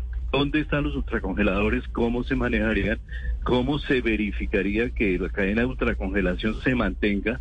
¿Quién lo haría? ¿Quién lo certificaría? Porque lo que sí tampoco puede ser es que se compren vacunas, pero después se le cargue al Estado toda la gestión y la administración del proceso, desconfigurando mi propia capacidad, nuestra propia capacidad y nuestras prioridades, que son la- reducir la mortalidad en una situación tan crítica como la que estamos. Es decir, frente a la emergencia que ustedes planteaban de un nuevo pico, yo vacunando personas jóvenes preferencialmente mientras estoy dejando de lado a la gente que tiene mayor riesgo de morir. ministro. 600 veces mayor riesgo. Claro. Ministro, con lo que usted nos dice, pues uno prácticamente siente como que se descarta, por lo menos por ahora, mientras pasan los mayores de 80 años y los mayores de 60 años, porque con lo que usted nos está diciendo es que el sector privado no tendría cómo hacer todo el proceso de vacunación si no es apoyándose en el Estado. Yo no descarto de ninguna manera, de ninguna manera lo que yo sí quiero tener la certeza es que yo estoy protegiendo a la población de mayor riesgo y que al mismo tiempo este esfuerzo privado que es muy importante sea complementario, pero yo no puedo pensar que yo genero dentro del país una especie de micro burbujas donde están los trabajadores de mi fábrica y las personas asociadas a ellos, pero acordemos que las personas, así sean vacunadas, muchos de ellos pueden ser transmisores asintomáticos de la enfermedad aún con la vacuna. Entonces, digamos que esto es necesario pensarlo todo en el ámbito. Yo estoy seguro que si nos sentamos, como lo vamos a hacer con el sector privado, con representantes del sector privado, vamos a encontrar la solución, pero siempre bajo la visión de las prioridades de país y la equidad entre los grupos sociales, donde prevenir la mortalidad a mí, para mí es una obligación que tengo desde la misma ley estatal de salud. Eso no es una opción que yo tengo. Sí, ministro, me escribe un, un empresario del sector eh, eh, automotriz y me dice, el gobierno ni raja ni presta el hacha. ni es eso es fácil eficiente decirlo, en la vacuna. No, eso, no es, Sí. eso es fácil ¿Qué le decirlo, pero la verdad, la verdad, no, la verdad es que nos podemos sentar perfectamente a hablar, pero yo sí quiero tener, nosotros debemos tener claridades de cómo se va y, ver que, y sobre todo que entendamos la complejidad que esto tiene, la complejidad que tiene el proceso, eh, la complejidad que tiene el proceso y que esto no es solamente ir a aplicar vacunas. Esto tiene detrás una cadena logística muy amplia y unas responsabilidades que tienen que quedar muy bien delimitadas. Las nueve de la mañana, dos minutos. Señor ministro de Salud, Fernando Ruiz, muchas gracias. Bueno, un gran saludo para ti. Feliz día, ministro. Felipe, ¿no se ve por ahora la posibilidad cercana de importación por parte de los privados de las vacunas? Por ahora. Faltan Por ahora, requisitos pero- y cosas. No, pero es que yo creo que eh, eh, tarde o temprano pues se van a sentar los empresarios con, con el ministro y le van a mostrar que, eh, que lo que pretenden es complementar el plan de vacunación. Y le asiste razón al ministro cuando dice es que yo no puedo permitir que cojan unos particulares a vacunar ahí como locos, la cadena de frío, quién va a poner las vacunas, dónde las va a poner, quién las va a importar. Pues tiene razón, porque pues si no, eso sería peor, pero tarde o temprano, yo creo que así como pasó con las pruebas, que al principio solo las hacía el Instituto Nacional de Salud y hoy usted se las hacen en cualquier lugar, en cualquier laboratorio del país, pues tarde o temprano eso va a pasar. Eso no, a mí no me cabe la menor duda. claro, obviamente aquí hay unas consideraciones adicionales, Felipe, y es que tiene que haber una responsabilidad eh, definida sobre quién llega a atender a una persona si llegase a tener algún efecto secundario, por ejemplo. Tiene que capacitar a los vacunadores, tiene que saber quién va a monitorear los minutos posteriores a la vacunación, tiene que saber quién va a comprar los ultracongeladores Sí, y, por ejemplo, Yo esta semana hablé con un empresario eh, que tiene cuatro mil empleados eh, y le, le pregunté eso y me dijo, hombre, esto nosotros lo haríamos de la mano de las clínicas privadas, particulares. Sí, pero que todo eso suena sensato, es decir, por ejemplo, por no sé, por decirle algo, déjeme darle un ejemplo, pero pues no, no es el, déjeme darle un ejemplo. El, el grupo éxito, pues tiene, no sé, cuatro, cinco, seis mil, yo no sé cuántos empleos directos e indirectos, más los familiares. Si se asocia, por ejemplo, con la Fundación Santa Fe de Bogotá, el grupo éxito trae las vacunas, paga las vacunas y, y- y- y monta la infraestructura y le dice a la Fundación Santa Fe de Bogotá, encárguese usted de eso, eso funcionaría. Pero usted dio en el clavo, Felipe. Esto va a ocurrir cuando terminen de vacunar a los mayores de 80 y me atrevería a decir a los mayores de 60, porque el Pero- gobierno no va a permitir son- que, que se lleve a cabo esto teniendo, por ejemplo, personas muy, muy vulnerables al virus sin vacunarse. Lo que no quiere el gobierno es que mañana termine una empresa vacunando a personas de 20 y 30 y 40 años sin comorbilidades, pero lo que no sin quiere- vacunar hoy Claro, mayores de Ricardo, 80 años. Pero lo que no quiere el sector privado tampoco es que por cuenta de una tercera o cuarta ola, porque eso no se sabe, se vuelvan a paralizar. No, por supuesto, y tiene, tiene que tener en cuenta también eso. Es un tema básicamente económico. y es- Pero fíjese, es, es- es es inmunizar un a los empleados sí. para que puedan volver y seguir Pero ya con entendí sus finalmente, cuando decían que podía ser una discriminación con la explicación que nos dio el ministro, ya entendí. Porque es que el sector privado, por mucho que quiera, pues va a necesitar recursos que son del Estado, es decir, el INVIMA aprobando cosas, eh, la- las unidades médicas viendo a ver los efectos colaterales, en fin.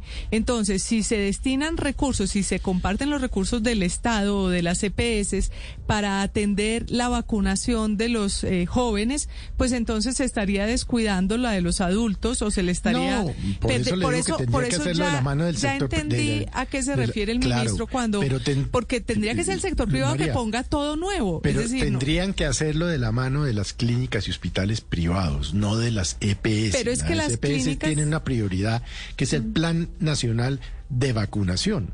Sí, Pero las este clínicas y las hospitales privados se utilizan para vacunar hoy a los mayores de 80 Bueno, años. ese también. es un tema. El Estas otro tema, Héctor, es que yo no sé, yo, no sé si la FIFA, la- yo no sé si la FIFA vaya a molestarse por lo que está haciendo Colombia. Colombia está prácticamente cerrando la puerta a que se juegue la eliminatoria el 26 de marzo en Barranquilla. Sí, sí, eso sí está totalmente claro y digamos la gran noticia de esa entrevista que usted acaba de tener con el ministro es que el partido está suspendido o por lo menos no se puede realizar en Colombia. Yo entiendo que las autoridades del fútbol están pensando llevarlo a otra parte, a ver si es posible, pero en Colombia el partido no se va a jugar. En Barranquilla no va a haber partido el 26 de marzo. Lo acaba de decir el ministro porque no va a autorizar un vuelo para traer jugadores y técnicos eh, de Brasil cuando es cuando está cerrado el tráfico aéreo entre Brasil y Colombia desde hace ya varias semanas y cuando hay decenas o centenares de personas en Brasil colombianos rogando que permitan un vuelo humanitario que el gobierno no ha permitido por razones sanitarias y entonces pues sí sería muy raro que pudieran venir los jugadores de la selección Brasil y no pudieran venir unas personas que realmente están necesitando ese, transporte. Héctor, Así que Seguramente este no argumento... sé si lo jugarán en Miami o en otra parte, pero, en Colombia en Colombia no se, no se va a jugar, de acuerdo a lo que nos dijo el ministro. Yo no sé, Tito, No. si la FIFA llegara a tomar algún tipo de Pues- determinación frente a, a la injerencia del Estado. Ahora estamos en pandemia, estamos en una Pues- situación atípica. Ricardo, la FIFA es un ente que tiene mucho peso, que tiene muy buenas relaciones con los gobiernos y todo esto, pero llega un punto en el que no se pueden saltar ciertas decisiones que van mucho más allá de cualquier eh, peso específico que tenga esta institución. Eh, si no pueden entrar eh, un vuelo charter, como lo acaba de decir el ministro, por encima un vuelo comercial, porque con qué cara le vamos a mirar al resto de personas. Hacer una excepción con el fútbol hoy es prácticamente imposible. Hoy, d- ¿cómo justificas una excepción por el fútbol? En Es esta que no, no, situación? no hay ningún motivo. Estamos a tres semanas exactamente del partido, Aurelio. A tres semanas. De hoy en tres semanas estaría jugándose el partido. Seguramente en este momento, Aurelio, perdón, están tomando en la reunión que ya arrancó, que lleva siete minutos, estas situaciones, eh, lo que acaba de decir el ministro, como atenuante para discutir si se debe aplazar o no la fecha. Nueve, ocho minutos, Aurelio. Yo no, yo no le veo ninguna posibilidad de partido en Barranquilla. Eso descartémoslo. O sea que ese día le queda libre al ministro de Justicia, que tanto le gusta ir a los partidos Hombre, de la no al ministro. en medio de la pandemia. Pero Ricardo, aquí hay una cosa que yo sé que la discusión frente a los ¿Qué privados, cosa? que me, me parece regia, ¿no? Nosotros los privados en la Fundación Santa Fe de Bogotá, esa es la forma colombiana que va a tomar la línea VIP, la, la Very Important Person vacuna en Colombia. Es que los privados, con las clínicas privadas, montamos nuestra propia vacunación. Yo, yo creo que eso marca Aurelio, un es- es que- ¿cuál es el prurito con el sector privado? Yo no lo entiendo. Evidente. No, no, que se someta Por al, plan público, vacuna, Felipe. pero por, cada que vacuna que ponga el sector privado, se libera una vacuna para el resto de colombianos. Hay que dejar ese prurito con el sector Por ejemplo, privado. Felipe, le, le quiero contar una cosa. Parte de la Ricardo. demora tiene que ver con esto, Ricardo. Tiene Señor, que ver con esto. señor. Ayer hablé con la gente de la Secretaría de Salud de Bogotá y me llevé una sorpresa. Resulta que los 500 equipos que la Secretaría de Salud tiene entrenados, capacitados, con todos los mecanismos necesarios de vacunación, no están participando en la vacunación en Bogotá, porque las EPS no las han absorbido. Usted se puede imaginar. Tenemos 500 equipos en Bogotá de vacunación sentados mientras los colombianos pedimos vacunas y mientras a algunos se les ocurre no vincular y no apoyar esos equipos, sino crear su propia línea de vacunación. Ricardo. Yo, yo sí llamo la atención sobre esto. Nueve, nueve fue- minutos, Daniel. Ricardo, por cada, por cada vacuna que pague el sector, el sector privado, los empresarios para sus empleados o personalmente, o individuos a nivel, a nivel ya personal, eh, se liberan vacunas para, para otras Claro. personas y se pueden adelantar fases que ha tenido, Claro. que, que las, las fases que planteó el gobierno. Yo creo que una, eso es una política progresiva para que, para que lleguen más rápido las vacunas a las personas más, de menos recursos, más rápido además. Entonces yo no veo cuál es la cosa siempre contra que el sector privado aporte y, y haga, haga haga, haga digamos, Es que, una, un aporte a la vacunación Daniel, com- que sea complementario yo- y no sustituto, sí, como dijo el creo- ministro bien, yo creo que, al plan de vacunación es que del yo gobierno. creo que más que sobre el tema de los privados o no privados, el asunto es del plan de priorización. El asunto es de, de que no sería presentable que hoy estemos con muy poquitos mayores de 80 años vacunados y decida un empresario inmunizar a 5 mil de sus trabajadores, la mayoría de los cuales son menores, mucho menores de esa edad y no tienen comorbilidades. ¿Con qué cara usted se presenta al país? Se saltaría en frente la a eso? fila. Se salta en la fila. Hay, una, hay unas prioridades urgentes. La pandemia no se ha ido. Estamos lamentablemente en el camino de un tercer pico, porque en todo el mundo está Ricardo, pasando. pero la pregunta, la pregunta de cómo se haría, pues es facilísima de contestar. Pues la CPS. En Colombia el sistema de salud está en buena parte privatizado. Obviamente no se trata que un industrial monte una estación de vacunación en, en la fábrica. Obviamente no. Y eso ya está regulado. Y el, y el ministro hace preguntas, debería er- era el Estado reglamentar y reglamentar rápido en vez de preguntar. Lo que pasa es que el ministro está prevenido porque eh, él defiende sus tiempos. Los tiempos de- del gobierno en este tema son muy lentos. Al ministro le parece que vamos bien, eh, todavía no se ha reunido, que vamos a ver si nos reunimos. Todas las cosas todavía están en el futuro. Eh, pero va, a haber dos cosas que van a acelerar esto a la brava. Uno, cuando en el mundo se empiece a, a ver que los privados vacunan. La verdad es que en este momento todavía no hay una oferta masiva de las eh, farmacéuticas, pero ese chorro lo van a abrir apenas puedan porque las para las farmacéuticas es mejor negocio, los pueden vender más, etcétera. Nueve, Y lo otro es cuando lleguemos al tercer pico. Ahí se va a acabar la, la paciencia y la lentitud. Y el gobierno va a terminar eh, rogando por ayuda cuando veamos que, que suceden cosas como las que cuenta Aurelio, que la capacidad del país está frenada por decisiones administrativas, por un plan de vacunación eh, que es terco y no está usando todos los recursos, que al final Álvaro. este problema no es del funcionario, del, del que se robó una vacuna allá o allá o acá, sino de la política pública del plan de vacunación, que debería ser recursivo, flexible, eh, anticipado eh, y, ali- y aliado con el mundo. Pero aquí todo nos llega tarde. Vamos a hacer las cosas cuando, cuando se haga en otros países el tema privado como se terminó ¿Se haciendo lo de las vacunas chinas cuando Chile mostró. Sí, sí, sí. ¿Se acuerda como decía el poeta Julio Flores? Todo nos llega tarde hasta la muerte. Y nos llega tarde y nos va tan mal en América Latina, Silvia, que The Economist hoy publica un eh, estudio que dice que incluso en América Latina nos está yendo peor que a África en la vacunación contra el COVID-19.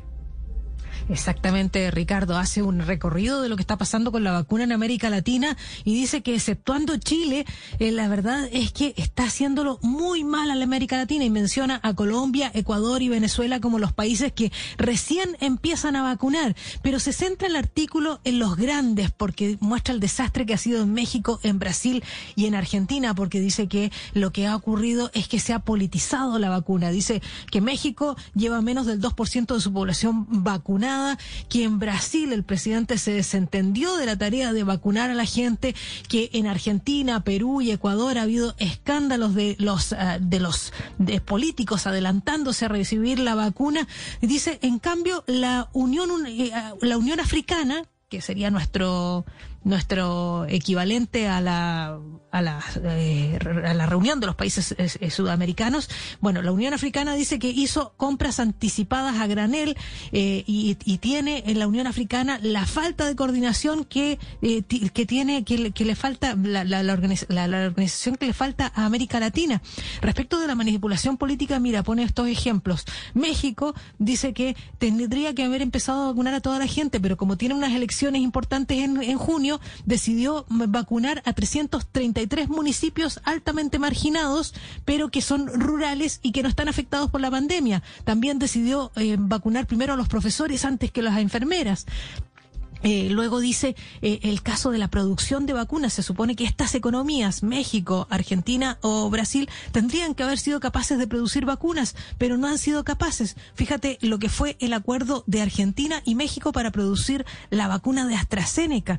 Ellos tenían el compromiso de, de- producir 400 millones de, de dosis de vacunas de AstraZeneca. ¿Qué pasó? Que los principios activos los tenía Argentina, podía producir hasta 18 millones de vacunas mensuales, pero tenía que enviarlos a Brasil para el envasado y, a, México para el envasado y México no fue capaz de conseguir los viales. Por lo tanto, esas vacunas están almacenadas y no se pueden distribuir, no llegan a la gente. Así que ese es el problema de América Latina y lo que dice también el Economist, eh, Ricardo, es cómo se está metiendo fuerte eh, China y Rusia. Dice que este el fallido eh, el fallido esfuerzo de vacunación que tiene América Latina va a tener consecuencias políticas y diplomáticas duraderas, porque ya China ha vendido 213 millones de vacunas a América Latina, Rusia ha vendido 72 millones y llama la atención, Rusia le vende 72 millones de vacunas a América Latina, le ofrece 50 millones de vacunas a Europa, pero no ha sido capaz de vacunar más que 3 millones de personas en su propio país. Por lo tanto, están haciendo diplomacia, de las vacunas, estas dos potencias. de las vacunas, sin duda, de China y de Rusia. Silvia, gracias. 9.16, actualizamos noticias y hablamos de deportes en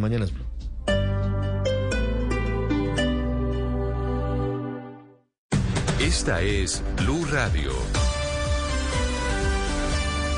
Sintonice Blue Radio en 89.9 FM y grábelo desde ya en su memoria y en la memoria de su radio. Blue Radio, la nueva alternativa.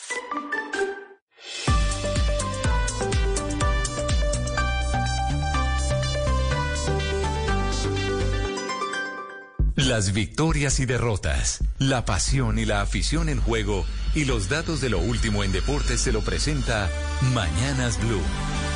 A las 9 de la mañana, 19 minutos. Ya lleva 20 minutos en este momento la reunión de Conmebol con los, el presidente Domínguez y cada uno de los presidentes de las federaciones sudamericanas. Seguramente están teniendo en cuenta lo que acaba de decir el ministro Fernando Ruiz a Mañanas Blue, que hoy, 5 de marzo, no ve viable cómo justificar un vuelo, un ingreso de un vuelo charter, de, charter desde Brasil eh, si no tiene vuelos comerciales precisamente para tratar de alejar la cepa brasileña. Hasta ahora se ha controlado bien y no tendría ninguna presentación permitir la entrada de un vuelo de futbolistas de Brasil. Esto porque el 26 está programado en Barranquilla a las 5 de la tarde el partido Colombia contra Brasil. Cada vez más complicada la fecha de eliminatoria de 26 y 30 de marzo en esta ventana. Vamos a ver qué deciden, como decía ya, llevan más de 20 minutos reunidos los presidentes de la Conmebol. Bueno, nos vamos al fútbol argentino. La muy buena noticia es Rafael Santos Borrell, delantero colombiano de River que sigue marcando diferencia. Abrió la cuenta en la Supercopa de ese país ante Racing, un tremendo cabezazo que sirvió para condicionar el partido. Borré, el goleador de la era Gallardo, salió al minuto 65 por una molestia. Jorge Carrascal fue titular y recibió muchas patadas de los defensores de la academia. Ya son 12 los trofeos de la era Gallardo, dos Supercopas argentinas. En esta era el mm, enfrentamiento entre el ganador de la Copa Argentina River contra el ganador de la Liga 18-19, un partido que se debió haber realizado el año pasado, pero por pandemia no se pudo llevar a cabo sino hasta eh, la noche anterior. Gallardo dijo esto después de ganar su trofeo número 12.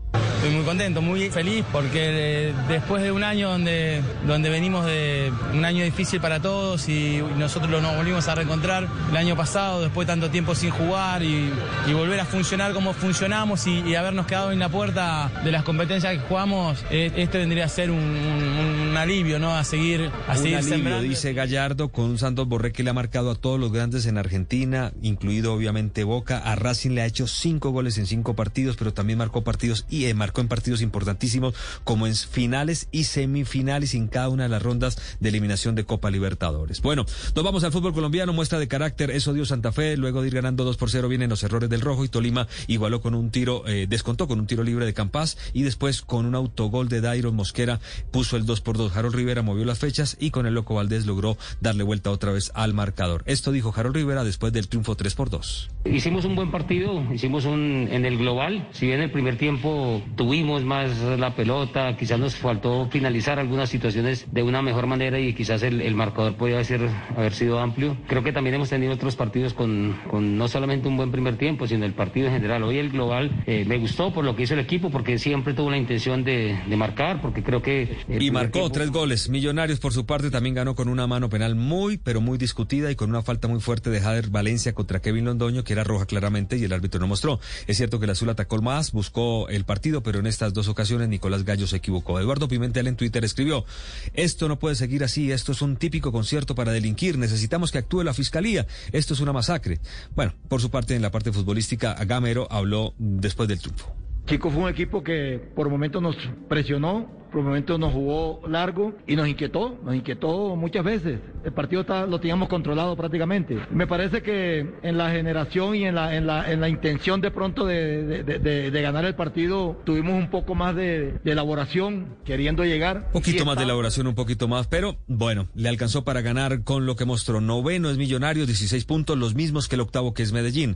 La Copa Libertadores Femenina inicia hoy en Argentina, Santa Fe y América, nuestros representantes. Todo lo que debemos saber con Joana Quintero. Tito, buenos días. Sí, América de Cali enfrenta hoy a las 5 y 30 de la tarde a Universitario de Perú en la primera fecha de la Copa Libertadores Femenina que este año se realiza en Argentina. Catalina Usme, goleadora del cuadro Escarlata, podría hacer historia en esta edición. La capitana tiene 27 anotaciones en la historia y con una más igualaría a la brasilera Cristiano Roseira de Sousa, que es la máxima artillera histórica del certamen. Eso ha dicho Catalina sobre este juego. Un equipo que tiene un juego bastante interior, utiliza poco las bandas, sale jugando, pocas veces tira el balón entonces yo creo que vamos a tener nuestras fortalezas, que es el costado, bien preparadas para ese partido. Santa Fe es el otro equipo colombiano en la Libertadores que jugará mañana ante Atlético de Venezuela. Ana, muchas gracias. Estaremos muy atentos de nuestras deportistas. Tenemos que contarles que Juan Sebastián Muñoz hoy está en la segunda jornada del Arnold Palmer Invitational. Inició en el cuarto lugar a dos golpes de el líder Rory McElroy, que lidera en eh, Orlando. Y mañana se corre la Estrada de Bianchi. Egan Bernal estará en el grupo de inscritos. Y el día domingo arranca la París-Niza con la participación de Sergio Luis Senado, que ya la ganó en 2017. Esta fue la información deportiva por ahora en Mañanas Blue. With Metro by T-Mobile, your hard-earned money goes further. This tax season, there's zero fees to switch. Enjoy Metro's lowest price. Just 25 bucks a line for four lines. Plus, get four free Samsung Galaxy phones when you switch. Now that's the best deal in wireless. Metro by T-Mobile, empowering you to rule your day. All lines lose promo rate if any deactivates. No fees on select phones. Limit one per line with eligible port. Excludes sales tax. Limited time offer. Additional terms apply. See metrobytmobile.com. De Diógenes compré un día la linterna a un mercader. Distan la suya y la mía. ¿Cuánto hay de ser a no ser? Blanca la mía parece, la suya parece negra. La de él todo lo entristece, la mía todo lo alegra. Y es que en el mundo traidor nada hay verdad ni mentira todo es según el color del cristal con que se mira. Ramón de Campoamor. Blue Radio, la nueva alternativa.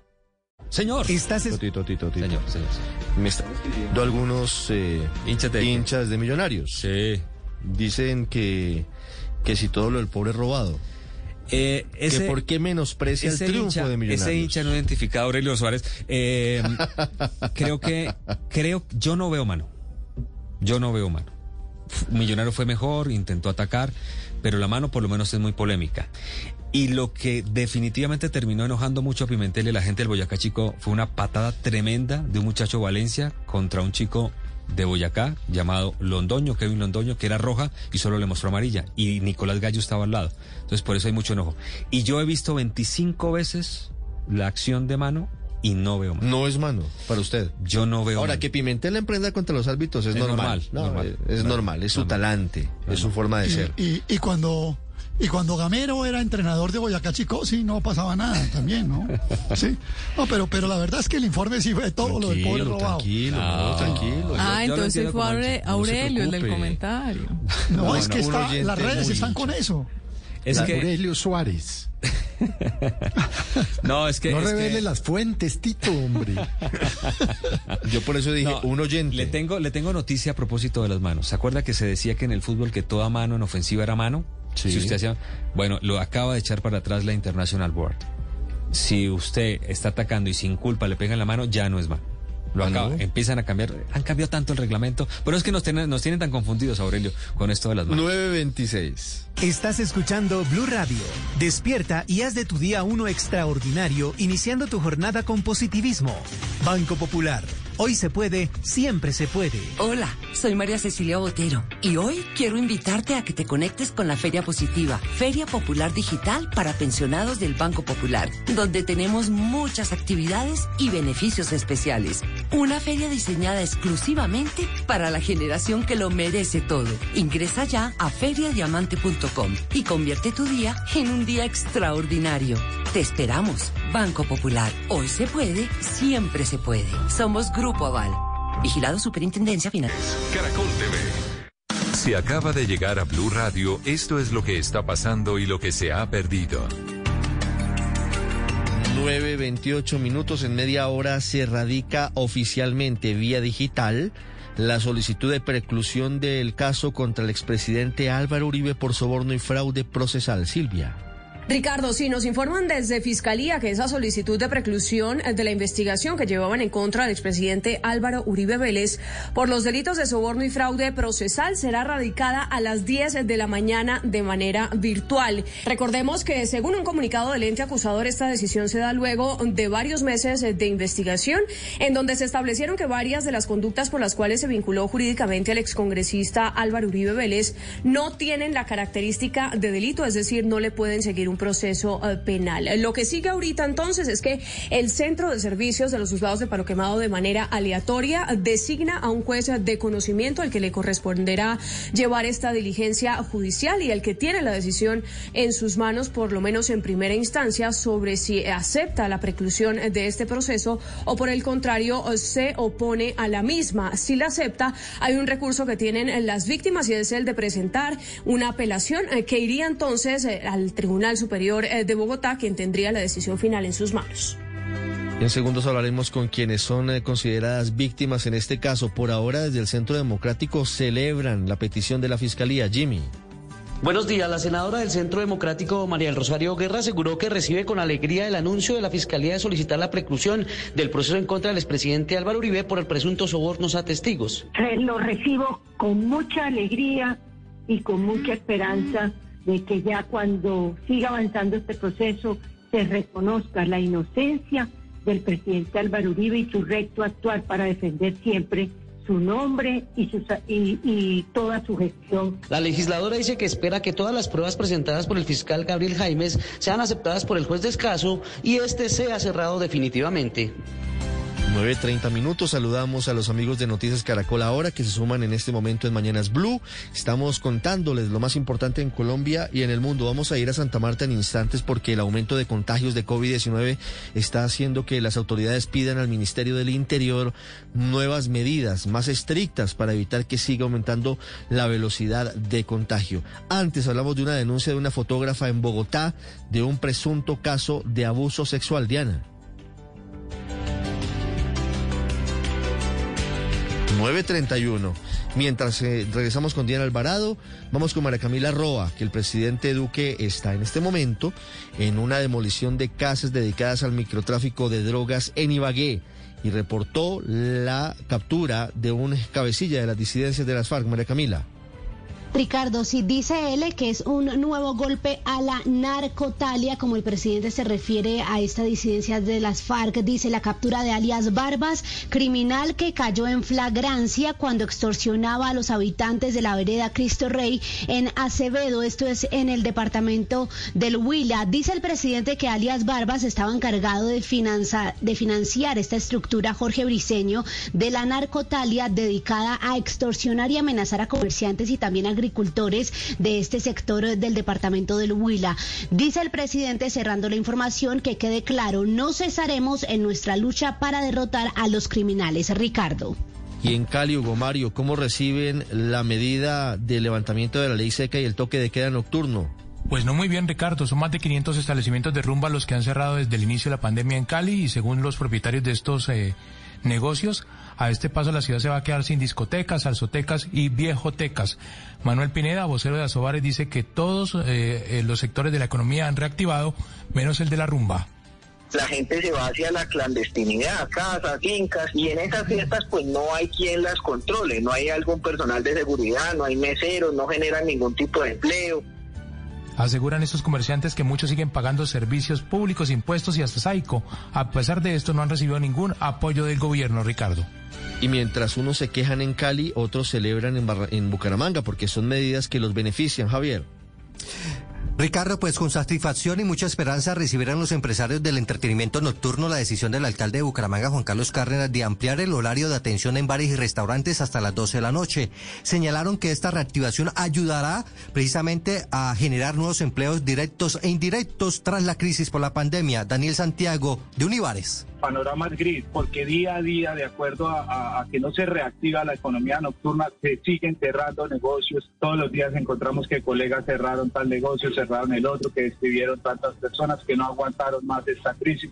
Se espera que con estos nuevos horarios de atención para el sector nocturno en Bucaramanga se reactiven unos mil empleos durante los próximos dos meses. Y en Soledad Atlántico atacaron dos buses del sistema integrado de transporte masivo. Juan Alejandro. Ricardo, a piedra fueron atacados estos dos buses del Transmetro la noche del jueves en el municipio de Soledad por parte de vándalos que buscan desestimular el uso de estos vehículos por parte de los usuarios. Hay que explicarle a los oyentes, Ricardo, en el año han sido atacados ya 19 buses del sistema masivo en este municipio, en los barrios La Central y Villa El Sol. Según las investigaciones, el motivo del vandalismo es evitar que los buses continúen prestando el servicio por estas rutas, ya que son áreas colonizadas por mototaxistas, bicicochistas y también por los carricoches. Al respecto se refirió el gerente del sistema masivo, Fernando Izaza en el municipio de Soledad, en, en los barrios Villesol, Isla Central, de manera reiterativa, repetitiva, vienen vandalizando nuestros buses que es muy triste, muy triste que eso siga pasando porque al final lo que conlleva es que suspendamos la, el servicio. Se la ruta del barrio La Central y la de Villasol ha sido suspendida en varias ocasiones, incluso ha contado con acompañamiento policial por largos periodos, pero los ataques a los buses reaparecen cada vez que las autoridades retiran la vigilancia, Ricardo.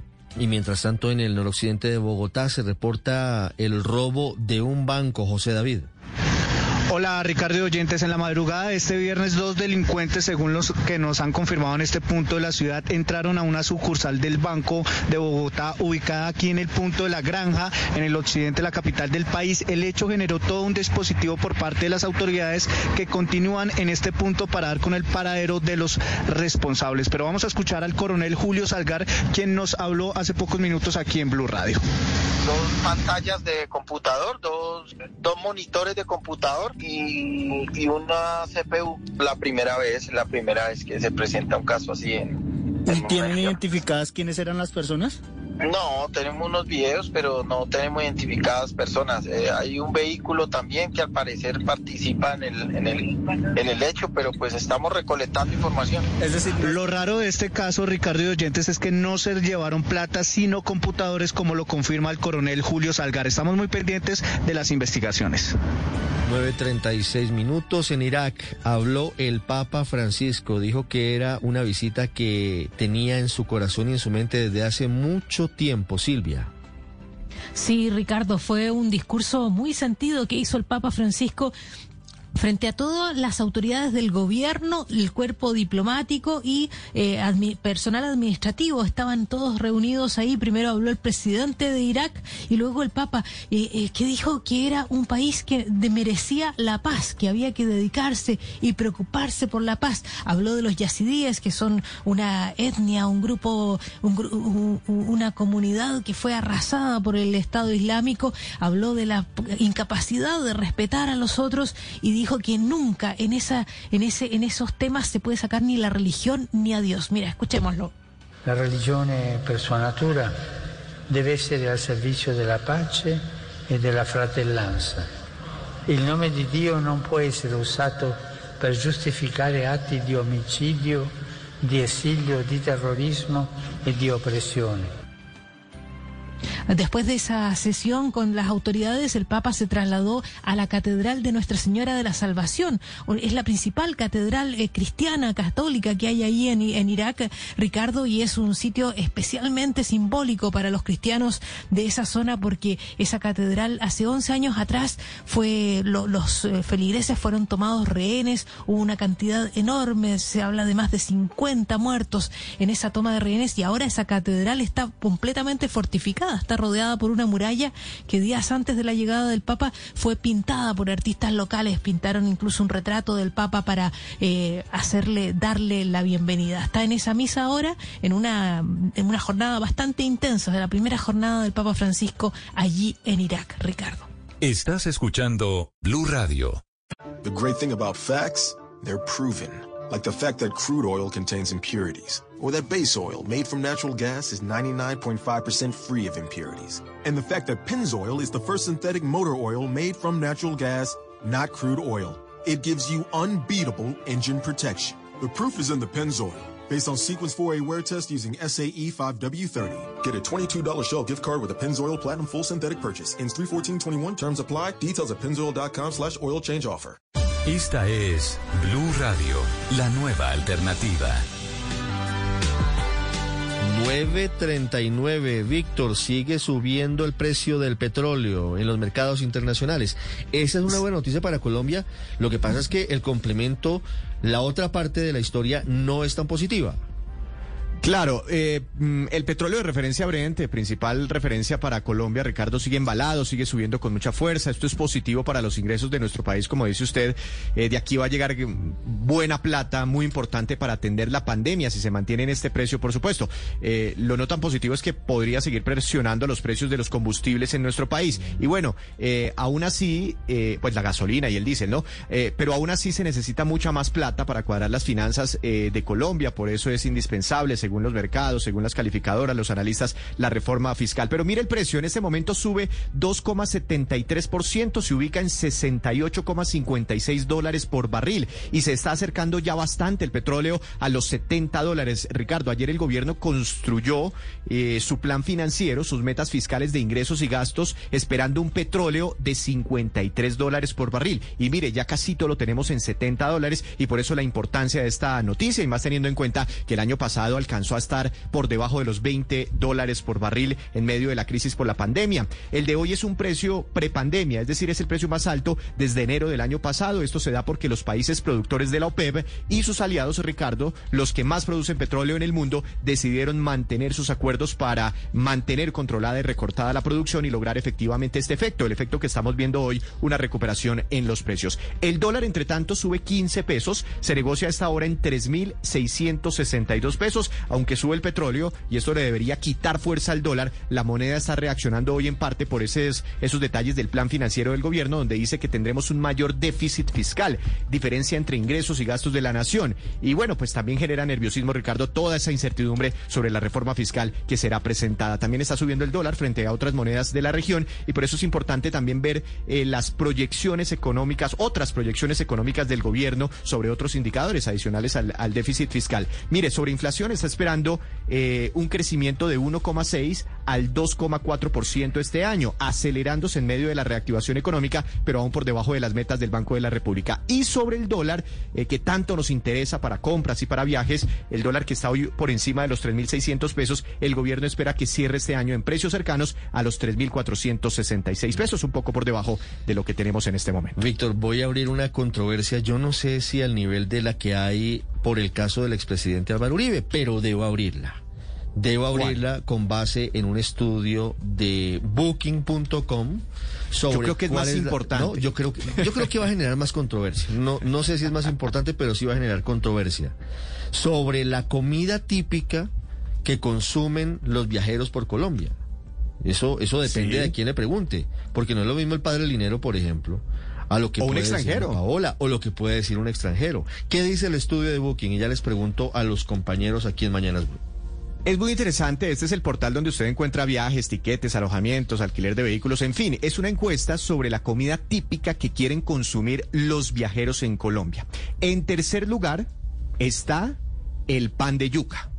Sí. Lo quieren comer el Eso. 35%, el Sí, está bien. 35% de los viajeros internacionales y nacionales. Aprobado, aprobado. Pan de yuca, voto por eso, Coincide. voy pa' eso. No confundir con el pan de bono. totalmente. No, el pan de yuca es el que tiene forma de herradura. Pan de bono Claro, pan- Sí, sí, claro. Pan de yuca. Somos expertos, Ricardo. ¿Qué pasa? Más Pan light de que yuca. pan de bono. Es de los mejores. Luzma y yo hemos de hecho la dieta del pan de yuca. Claro. ¿Cuál es el que tiene aire en la mitad? ¿El pan de Todos, yuca o el pan de bono? No, no, Todos la tienen aire en la almojábana no mitad tiene porque aire. todos, Ah, ¿no tiene aire? todos tienen mojadona no tiene no, aire. La almohadona no tan yuca sí. Pero el pan de yuca sí porque se esponja, diría mi mamá, se ah, esponja. Entonces, la almohadona y el si pan tiene de bono aire, son puro es aire. pan de yuca. No, pero el pan de bono también tiene un poquito de aire en la mitad. Y no pueden llevar nada, ni bocadillo, ni nada. No, la almohadona es sí, más sólida no, que el pan de yuca. son herejías. No, no, le meta vainas. No abramos sí, otras discusiones, vamos en pecado, pecado. Bueno, podemos hablar, por ejemplo, del pan de bono, podemos hablar del pan de bono con azúcar, con, con bocadillo que... No, no, no, pecado, pecado. Pecado. Herético.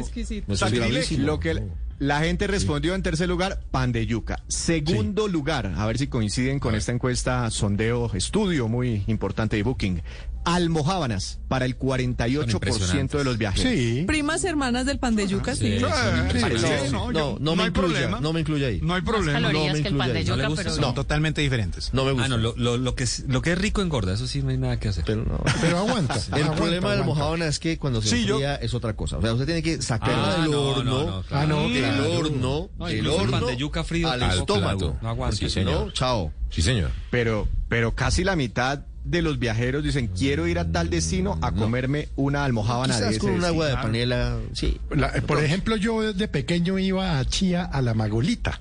¿Todavía existe la Magola? Todavía están las Magolas, sí, existe, Yo vivo en Chía y paso todos los días por ahí. Eh, ah, tengo que decir... ¿Está como está? No, mm. señor. Tengo que decir la razón diaria que come.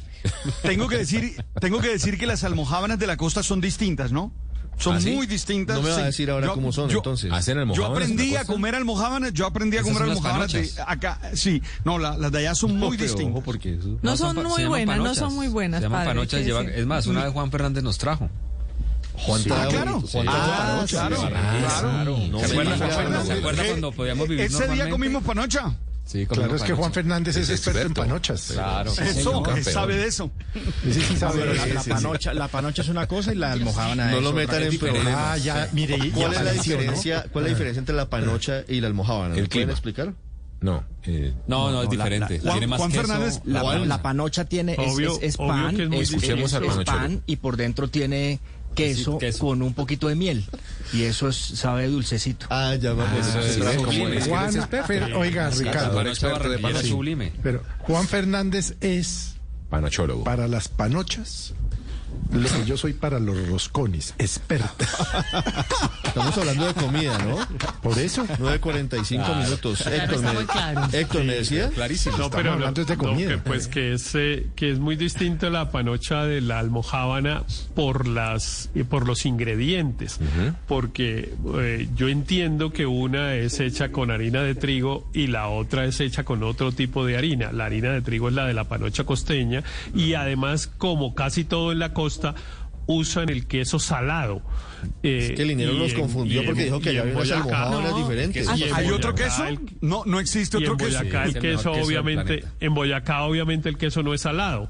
Eh, es un queso más, más o cuajada. Entre otras cosas, la almohábana se hace con cuajada. Ah, o con o, con un queso, pues digamos, ¿Y en dónde entra la garulla? Me, me acordé, me acordé que Héctor Riveros era nuestro ah, corresponsal de panaderías previo a la pandemia. Héctor, Héctor sí sabe, la garulla, ¿en dónde ah, entra en esta cadena? Sí la garulla sí es con arena, esa no es con harina. Porque usted se come eso y realmente queda... Va a la, plaza principal Ahora, de Soacha mire, doy... y compra las mejores garullas de la vida. Le, le eso doy tiene una, que ser con, una, con alguna compañía. ¿Me permite hacer una publicidad? Mm, eh, Ricardo, bueno, y el gerente, además que que no oiga. Mire, encontré una cosa extraordinaria en estos días buscando. Hay una, una cosa que se llama Da gusto Usted busca Da gusto y venden artículos de panadería congelados, pero absolutamente extraordinarios. Para la, air fryer. la de ahí, usted la pone cuatro minutos en el air fryer y es de lo mejor. Da gusto. Se lo pero, le, llevan eso a su razón. casa, toda esa cosa. Tienes razón, Ricardo. Esto abrió una gran discusión y eso que no hemos llegado al producto número uno. El número Le estoy echando cabeza y no Ya me mandó fotos el padre y, es verdad, la ¿De la costeña. No, la, la, la costeña. De la almohadona tiene, costeña, Tiene, pues es como un roscón. No sé. Pero además le rayan coco. Es un aro. Además, claro, muy bien, Como Héctor. los Se nota que ha comido, los que ha comido Yo tengo una- costeña. Ricardo, yo, yo tengo una pregunta. Aurelio. Un poquito al margen. Señor. Héctor Riveros, ¿cuántas tallas de pantalón no, ha subido Héctor, en esta cuarentena? Héctor es flaco. No, da gusto. ¿Sabe cuál es el problema? El, el consumo de harina que, me... que lleva. Todos los días le apunta una la... libra de harina. Aurelio, la, la vida es muy injusta. Ha bajado la barriga. Uno solo la lleva por la rodilla. Por encima del cinturón. Se la ha bajado. Se la ha subido para el pecho o alguna cosa. Pues es que... Aquí le tengo una contabilidad. Ricardo, le lleva 182 libras de harina. No, hombre. Las, Hay gente así, Aurelio. De las cosas que más hecho de menos en, por la pandemia es las panaderías. Javier de Coronado. Verdad, si se volvió quisiera hacer es ir a una panadería. Javier un glotón, un glotón virtual. Que hay que ir a comer virtual, al antojo en Paipa, por ejemplo. Aquí estoy bueno, muy ricas. Las, Mira, las de Paipa, las, las de Paipa son maravillosas. Paipa se las meten a la cazuela. Sin duda. Se las meten a la cazuela, que es como una suerte de changua tiran, sí, ahí se las tiran. No, pero ¿qué tal una almohábana con tamal? Buenísimo. No, pero bueno, el primer lugar. Número uno, grosso. A ver, grosso, mérmele. Por Dios. Sí. Ahí con chocolate, buenísimo. Uy, chocolate. Pruébelo, Héctor. Bueno, primer, primer lugar, yo coincido. Coincido, estoy de acuerdo, totalmente de acuerdo con el primer. El pasabocas más apetecido es la grandiosa arepa de huevo la quieren comer el 53% ah, de los viajeros Qué buena nacionales encuesta. Qué buena y el 79%, sí. el 79% de los extranjeros que viajan por Colombia quieren comerse una además arepa es, de huevo. Bueno, además es dietética, además es dietética. No, pero debo hacer una precisión. A mí me gusta la arepa de huevo, pero sin carne molida, sin carne. Ah, no, no, Eso es herejía. No, ya viene con tu herejía. Ya viene con tu herejía. Eso ya no es arepa de huevo. En la costa hay un debate. Eso no es arepa de huevo. Con, si es arepa con carne, de huevo, no es arepa de huevo. Eso se llama empanada, empanada de huevo. Eso, mira, ahí claro, está. Eso, es otra cosa. eso es otra cosa. La arepa de Pero mire, otra cosa. Esta, esta, public esta, publicidad, si me la cobran, no la más. pago con gusto. No, no hombre. La pago con gusto. Mire, no hay una empresa, padre, Riveros, padre, mire, dígame, padre, dígame. mire, este, este dato, este dato le sirve. Es se para llama mí, Chapa, para mí. Busque, busque Chambacú. Sí. Eh, Chambacú es un, un, sitio además extraordinario porque es realmente eso que llaman un emprendimiento ubicado a la diagonal de la calle del Carulla, de la calle 63 con carrera séptima en Bogotá. Pero ah, venden unas arepas de huevo y unas carimañolas congeladas. Al lado de un gimnasio, diez... perfecto. Exacto. Y usted las mete 10 minutos en Chambacú el es un, Chambacú es un restaurante. Extraordinario. ¿verdad? Chambacú es un restaurante. Es un restaurante pero con la pandemia, digamos que se, se modificó y empezó a vender congeladas esas arepas. Yo no me imaginaba que eso fuera posible. Y realmente usted compra su arepita para toda la semana, Yo la mete 10 minutos en el air fryer y desayuna. Como si estuviera en las compro congeladas y unos, funcionan muy Unos son los que comen y otros somos los que nos engordamos. La arepa de huevo original que seguramente el padre ha, ha estado por allá es del Uruaco. Claro, claro se hace todos los años un festival. El festival de la, arepa, de huevo. De huevo. Juan Alejandro, claro. este eh, año se hizo virtual. Que, ¿no? que el Uruaco es, el Uruaco es por la vía de la cordialidad entre, entre. Barranquilla y Cartagena, pero por no por la vía al mar, por la antigua. pero por la cordialidad y los por la vía de la mar, costeñita paraban ahí. Ricardo, pero este año por se hizo virtual el festival por primera vez ante la pandemia. Fíjese, ahí en Barranquilla reportan sintonía con la arepa de huevo bueno, pero si vas por la vía al mar, paras ahí en Lomitarena. Lomitarena, sí, señor. Papi, ahí en Lomitarena te puedes comer 15 arepas de huevo sin problema. Pero Usted que yo compro arepa de huevo pero yo compro el para de huevo es por horas, ¿no? Yo llego a la, a la mesa de la fritería, de la fritanga y digo, dame una hora de frito ahí, papi, lo que salga es mío. el problema de las de Lomitarena es que la, el aceite tiene, el aceite tiene tres semanas. En Luruaco es solo de una como semana. Estamos de, como estamos en sección de gorditos, me acordé, no. me acordé del chicharrón de Turbaco. Ustedes ya también. que están en esa, en, en, estas. Uy. En la Murillo con 30 en Barranquilla es el mejor no, chicharrón. En. Turbaco, en ah, Turbaco, en Turbaco, ahí después ah, del peaje. Ha hecho chicharrón en la la, en, en air fryer? Sí, señor. No, sí, señor. Siempre mete todo a la air fryer. Y queda muy bien. Como ustedes, creo como que, ven el air fryer en mi casa no se apaga. Air fryer y no de eh, los queda, Hasta el tinto lo hace en Pero sabe dice. En mi casa el air fryer no se apaga. Muy bien. Es una caravana publicitaria. Déjeme darle un consejo. Paola. Paola a Héctor que tiene air fryer. ¿Sabe qué hice en el, air fryer? Que me pareció un éxito total chicharrón. Fui ah, me compré un chicharrón en Price Mart. Pero usted lo parte, lo pone en mm. pedacitos y lo echa y queda perfecto, Ricardo. Pero es que yo nunca Delicioso. lo había hecho. Y la verdad, eso de fritar, eso es ya eso, pasó. De Sin además. Sí. Perfecto. Es absolutamente dietético el chicharrón en el Pero Ricardo, pero me quedo con el pan de yuca, no con la, no con la arepa de huevo. Y creo que los que prueban la arepa de huevo después dicen, de pronto mejor el pan de yuca. En Agusto también hay pan de yuca. No, pues no siga, hombre. Entre ya hay de todo. Pero, pero hay otro dato interesante. La encuesta también consultó, habla, hablando de productos gastronómicos, ¿qué es lo primero que empacan los colombianos en su maleta cuando se van de viaje? Rápidamente, Víctor. En tercer lugar, el chocorramo. Usted siempre que anuncia un Sí, viaje le piden desde el exterior, lléveme el chocorramo con Ah, nombre sí. propio para el 27% de los consultados. En segundo lugar, bocadillos para el 29% y en primer lugar, el café, el típico café colombiano para el 39% de los colombianos. 9.53, ya regresamos en Mañanas Blue.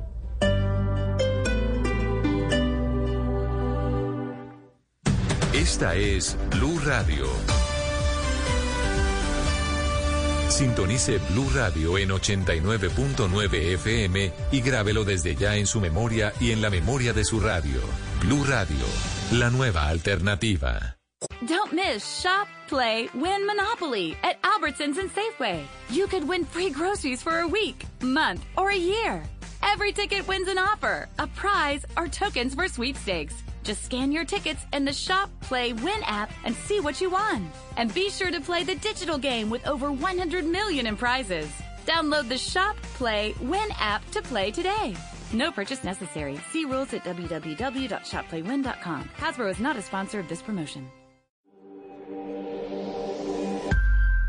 Quien no ha caído nunca no tiene una idea justa del esfuerzo que hay que hacer para tenerse en pie. Multatuli. Blue Radio. Lo me enseñó a cuidar los ahorros. Por eso, tengo el dinero en un producto protegido por el seguro de depósito de Fogafín. Un seguro gratuito que me protege hasta 50 millones de pesos sin trámites. Busca el sello de Fogafín y los extractos de tu cuenta. Fondo de Garantías de Instituciones Financieras. Entidad adscrita al Ministerio de Hacienda y Crédito Público. Gobierno de Colombia. Fogafín.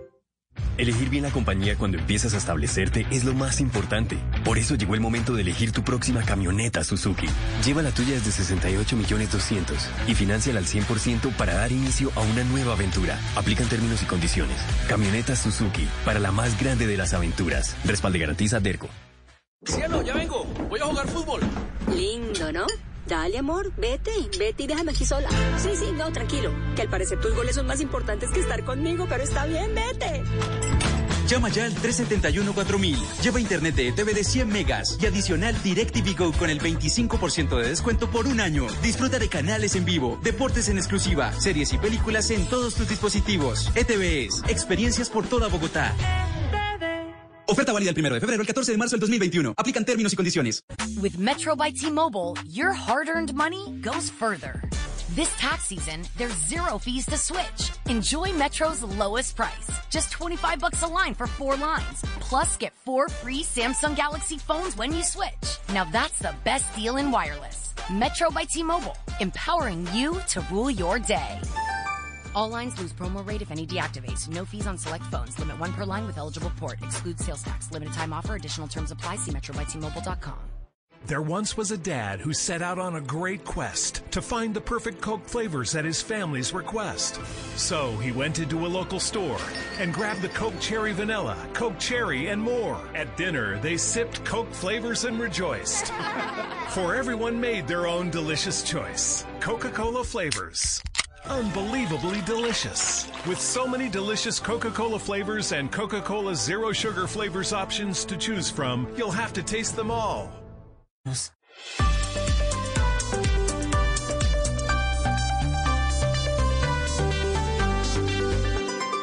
Estás escuchando Blue Radio y bluradio.com.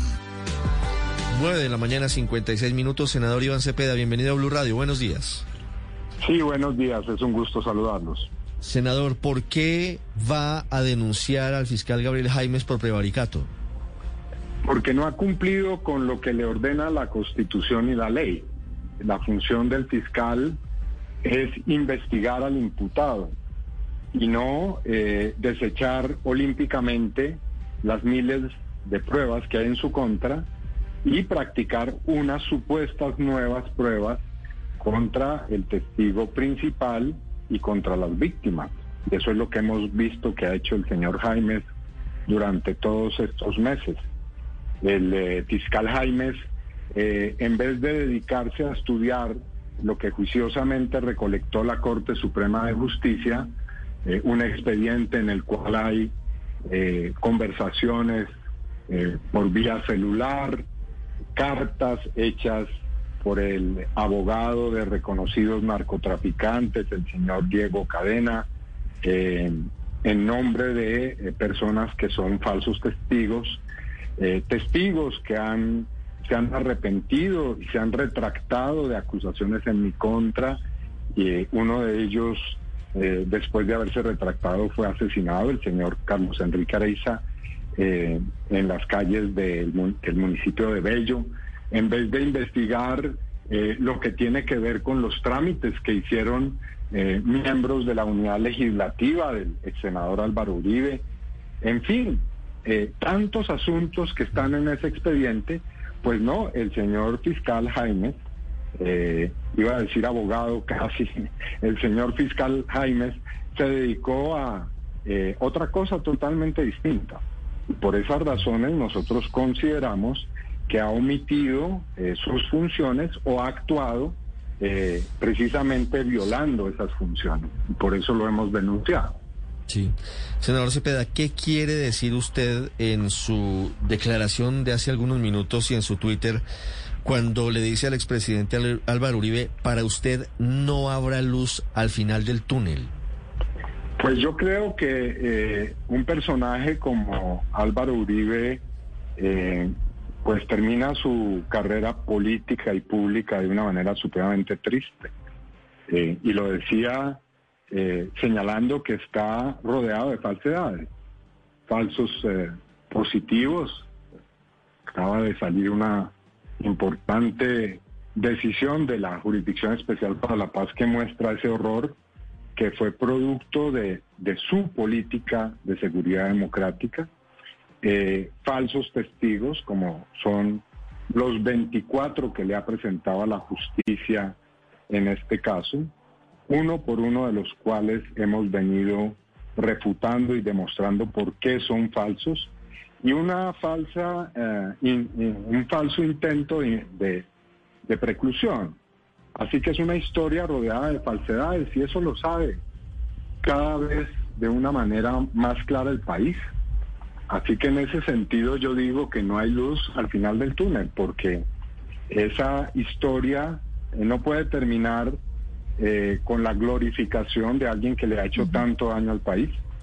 Eh, senador, ¿usted no cree que le hace mucho daño al país y a la justicia en particular tanta injerencia política que cuando el caso estaba en la corte usted aplaudí- aplaudía y los uribistas criticaban? Ahora que está en la fiscalía se invierten los roles. ¿No le parece eh, que sería más sano para, para todo el país que la justicia pudiera actuar independientemente de las presiones de ustedes los políticos? No, yo lo que creo es que eh, no se debe introducir micrófonos a la sala penal de la Corte Suprema de Justicia. Yo creo que no es lícito que se contrate una empresa publicitaria extranjera para enlodar la vida de un magistrado de la República. Yo creo que no es lícito que uno utilice a sus copartidarios en el Congreso para intentar enjuiciar a un magistrado. Yo creo que no es lícito que se utilice al presidente de la República para intentar lapidar el Poder Judicial. Yo lo que estoy haciendo, para que tenga claridad sobre las proporciones, es simplemente denunciar a un fiscal, utilizando un recurso que me da la Constitución y la ley. No estoy actuando de manera ilegal contra el Poder Judicial. Y eso es lo que se llama fraude procesal. Y por eso es que el ex senador Uribe eh, está hasta ahora imputado ante la justicia. Pero si existe que eh, si existe la función, el fiscal puede pedir la preclusión. Eh, ¿Qué razón eh, hay, pues entonces, porque cada fiscal que pida una preclusión o cada fiscal que pida una acusación, pues podría ser objeto entonces eh, de denuncias ante la justicia por cualquier tipo de personas? Sí, e- e- esa es la justicia, exactamente. Yo tengo mi derecho a hacerlo. Pero lo que no tengo derecho es, como le decía, a intentar chuzar, para emplear un lenguaje coloquial a un magistrado. Eso no es lícito. Uno puede entablar una acción penal, pero no puede utilizar un método ilegal para intentar lapidar a un magistrado. Esa es la diferencia. Senador, ¿qué viene en el caso? ¿Cuál es el futuro del proceso ahora que el fiscal Jaimes ha hecho una solicitud que será formalizada en una audiencia? ¿Ustedes cómo ven lo que viene? Porque viene primero juez de conocimiento y seguramente luego vendrá apelación en uno o en otro sentido ante el Tribunal Superior de Bogotá. Sí, exactamente. Vamos a ir ante un juez. Nosotros estamos totalmente listos y dispuestos. Vamos a eh, presentar nuestros argumentos y si el juez, eh, eh, yo creo que actúa en lógica y en derecho, tendrá que llamar a juicio al señor expresidente y ex senador. Si no lo hace, pues habrá la posibilidad de apelar esa decisión e irá a una instancia superior y si esa instancia superior determina algo que nosotros consideremos que no se ajusta a nuestra a nuestro derecho a la verdad y la justicia, pues apelaremos ante otras instancias, buscaremos las vías. La justicia tiene muchas posibilidades. Entonces, vamos a proceder, nosotros acatamos las decisiones, pero podemos controvertirlas. No acabar con, es decir, no vamos a proponer acabar con la fiscalía ni tramitar un proyecto para acabar con la fiscalía. Eso sí se lo aseguro. Mm. Senador, una pregunta final. ¿Tiene usted información sobre la posibilidad de que el fiscal Jaimes, en el sustento de, de la preclusión que está pidiendo ante la justicia, pida abrir una nueva investigación contra usted ante la Corte Suprema de Justicia? Pues no me extrañaría, francamente, porque el fiscal eh, Jaimes nos tiene ya acostumbrados a que puede eh, intentar cualquier cosa para lograr la impunidad del ex senador Uribe. Diez, cinco minutos, senador Cepeda, muchas gracias. A ustedes muchas gracias, un gusto. Estás escuchando Blue Radio. What's it doing? Designing my new 2021 Nissan Kicks Online in the Kicks Color Studio. I give each a special name. This one's electric blue, orange, red, white. I call it the gumball machine. You think it's me? I feel like you're more of a red velvet guy. Limitless possibilities. With over 100 million available color combinations and Bose Personal Plus system in the boldly new 2021 Nissan Kicks. Bose is the registered trademark of the Bose Corporation. Color combinations include interior and exterior colors. Customization is an available feature subject to availability at participating Nissan dealers. See dealer for details. Oh, oh, oh, O'Reilly. This is Derek's O'Reilly Auto Parts story. After the third time jump starting my car, I finally realized my battery was dying. So I stopped by O'Reilly to have it checked. They tested it right there in the parking lot. It was bad, real bad. But they helped me find the right battery for my car and even installed it for free. Now my car starts like new. Oh, oh, oh, O'Reilly Auto Parts. With Metro by T-Mobile, your hard-earned money goes further. This tax season, there's zero fees to switch. Enjoy Metro's lowest price. Just 25 bucks a line for four lines. Plus, get four free Samsung Galaxy phones when you switch. Now that's the best deal in wireless. Metro by T-Mobile, empowering you to rule your day. All lines lose promo rate if any deactivates. No fees on select phones. Limit one per line with eligible port. Excludes sales tax. Limited time offer. Additional terms apply. See metrobytmobile.com.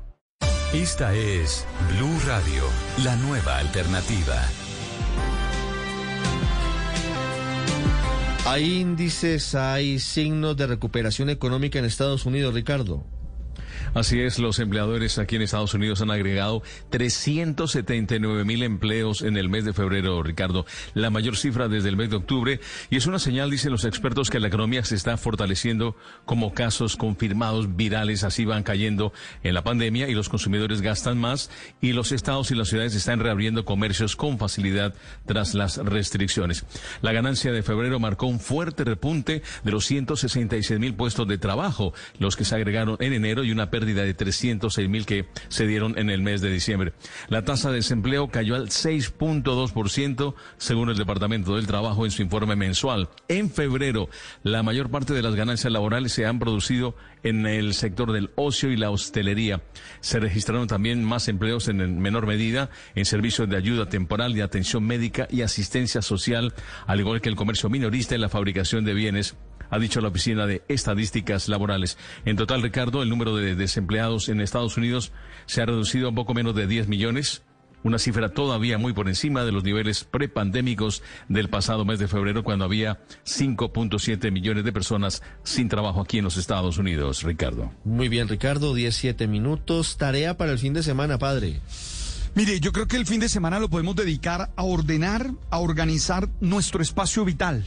Sí, necesitamos que, y cuando hablo del espacio vital, hablo del espacio físico, hablo del espacio de relaciones con la familia, hablo de- del espacio en el que vivimos. El espacio vital es ese espacio existencial en el que construimos nuestra, nuestro proyecto de vida.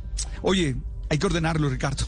Hay que ordenarlo. Dediquémonos a eso. Hay que Sí, ordenarlo. eh, porque la- a veces el desorden nos hace perder mucha fuerza y mucha energía para poder conseguir objetivos. 17 minutos. ¿Alguna vez pensaste a quién estás comprando? Cuando compras Natura, eliges comprarle a una consultora de belleza. Eliges comprarle a María, a Cecilia o a Valeria de Natura. O mejor, a Natura de Valeria. Porque cada una de ellas es una Natura diferente, que hace de Natura una gran red de historias y sueños. Natura. Cada persona es un mundo y todo el mundo importa. En tu aniversario éxito, portátil Lenovo con procesador Intel Core i5 de décima generación, 8 GB de RAM y 512 GB de almacenamiento en estado sólido a 3.039.900 pesos pagando con tu tarjeta éxito. Oferta válida hasta el 15 de marzo de 2021. 200 unidades disponibles. Aplican condiciones y restricciones. Tarjeta éxito emitida por Tuya S.A. Compañía de Financiamiento.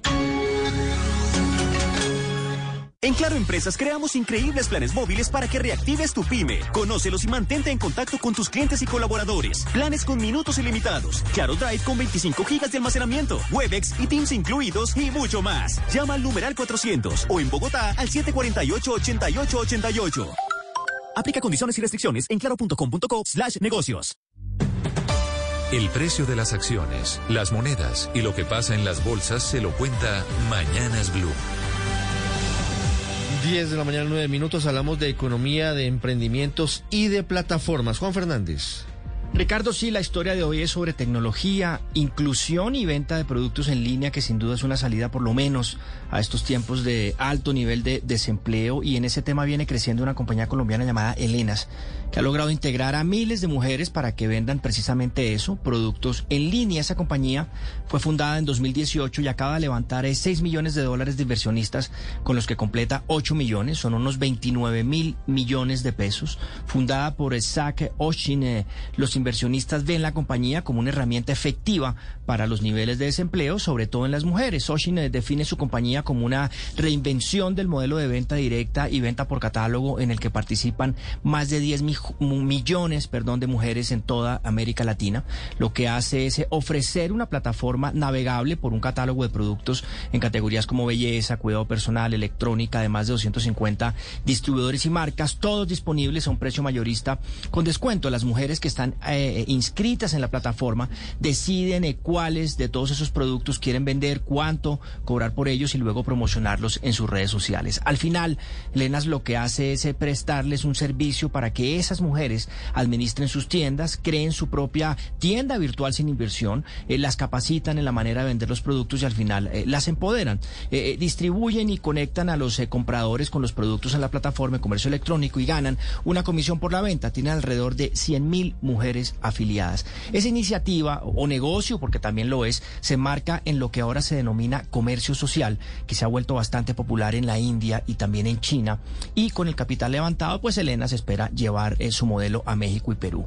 La industria de las ventas directas en América Latina vale más de 25 mil millones de dólares y sin duda hay un mercado interesante ahí. No en vano buena parte de las marcas de ropa, de cosméticos y suplementos alimenticios pues se han volcado hacia él. Hay datos para terminar de la Asociación Colombiana de Venta Directa que señalan que hay más de 2 millones 100 mil vendedores independientes que se dedican a ello. Esas personas, más del 60%, no tienen otro trabajo y las mujeres representan más del 85% de esa cifra de vendedores independientes de un negocio que mueve 4 billones y medio de pesos al año en Colombia, por lo menos. Entonces, pues como vemos en esta movida de hoy, eh, Ricardo, ese negocio de ventas directas sigue teniendo un potencial enorme y plataformas como Elenas lo impulsan eh, con fuerza, Ricardo. Muy bien, Juan, 10, 12 minutos. ¿Qué sabemos de la reunión de la Confederación Suramericana de Fútbol, Tito? Pues que ya pasó más de una hora de que están reunidos. Se discuten varias posturas, por ejemplo, la de Uruguay y Paraguay, que se juegue en América con los jugadores que estén en América, donde se pueda llegar cada uno de los equipos. Esa es una de las posturas. La dos es que se juegue en Europa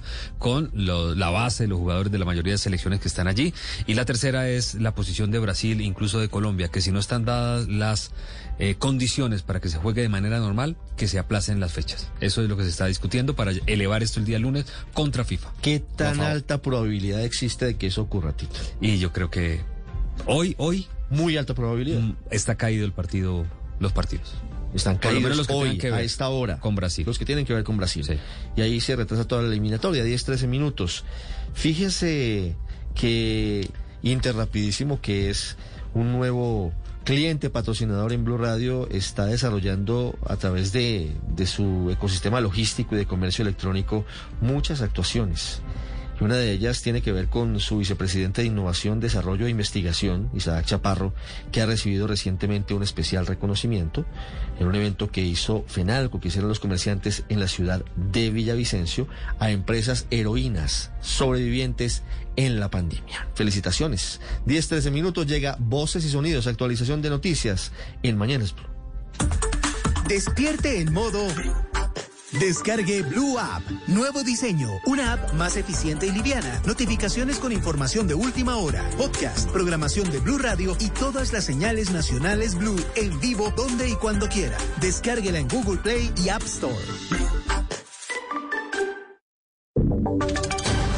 Voces y sonidos de Colombia y el mundo en Blue Radio y bluradio.com, porque la verdad es de todos.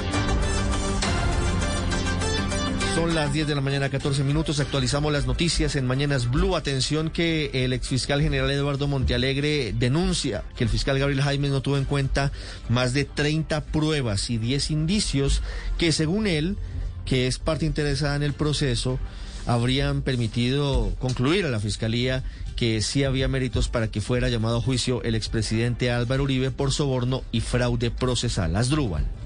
Eduardo Montealegre, acreditado como víctima en el proceso contra el expresidente Álvaro Uribe por soborno a testigos, aseguró que el fiscal Gabriel Jaimes actúa con un marcado sesgo político y desconoció en forma abierta al menos 30 pruebas. Todo estuvo apuntado exclusivamente a recoger evidencias que solo favorecían supuestamente a Álvaro Uribe Vélez. Existió entonces un claro sesgo político, un desvío de poder en la recolección de todas estas pruebas. Por su parte, el senador Iván Cepeda reveló que el fiscal Gabriel Jaimes dejó de investigar maniobras que buscaban desviar la atención del proceso y desacreditar testimonios en busca de la verdad y por el contrario propició la actuación de falsos testigos. La defensa de Cepeda recordó que presentaron una recusación contra el fiscal Barbosa y Jaimes porque no representaban imparcialidad e independencia. Son las 10 de la mañana, 15 minutos. Asdrúbal, gracias. Estamos pendientes porque el procedimiento se dará de manera virtual en cualquier momento. Estaba previsto hacia las 10 de la mañana que se radique el documento de la Fiscalía con el cual va a pedir que se archive el proceso contra el expresidente Álvaro Uribe. Recordemos, la decisión final la tendrá un juez de la República. El gobierno de Colombia reconoció que más de la mitad de los municipios del país tienen un retraso en el proceso de vacunación y que va demasiado lento. Juan David Ríos. Pues Eduardo, de los 37 municipios que han recibido vacunaciones, 19, tanto departamentos como distritos especiales, no han aplicado ni el 50% de las vacunas que se les ha entregado. Según este último reporte de vacunación, en donde ya se han aplicado 206.475 dosis, que se ha logrado vacunar a diario un promedio de 12.000. La mitad de estos territorios no lleva el 50%. Según el, recuento oficial, norte de Santander es la región más rezagada. De un total de 10.969 vacunas que ha recibido, solo ha podido vacunarse a 12.560 personas, un 23% de la disponibilidad. Lo mismo ocurre en mayor parte con la región Caribe, en donde las principales ciudades, estamos hablando de Barranquilla, Cartagena y Santa Marta, no han completado el 50%. Sin embargo, hay regiones que han avanzado considerablemente en la aplicación. Estamos hablando de San Andrés, que pese a tener pocas vacunas asignadas, ya ha completado el 96,4% de la aplicación. Gracias, Juan David. A partir de este fin de semana cambia el horario del toque de queda en el área metropolitana de Bucaramanga. Ahora comenzó, eh, comenzará la medida a la una de la mañana. Javier Rodríguez. Eduardo, pues acaba de terminar una reunión en la gobernación de Santander donde las autoridades decidieron modificar el horario del toque de queda tras la disminución de los contagios de coronavirus en esta región del país. La restricción será los días viernes, sábados y domingos y también festivos entre la una de la mañana y las cinco de la mañana con ley seca incluida. Además, se decidió eliminar la toma de temperatura y los tapetes de los centros comerciales y otros establecimientos comerciales de la capital santanderiana.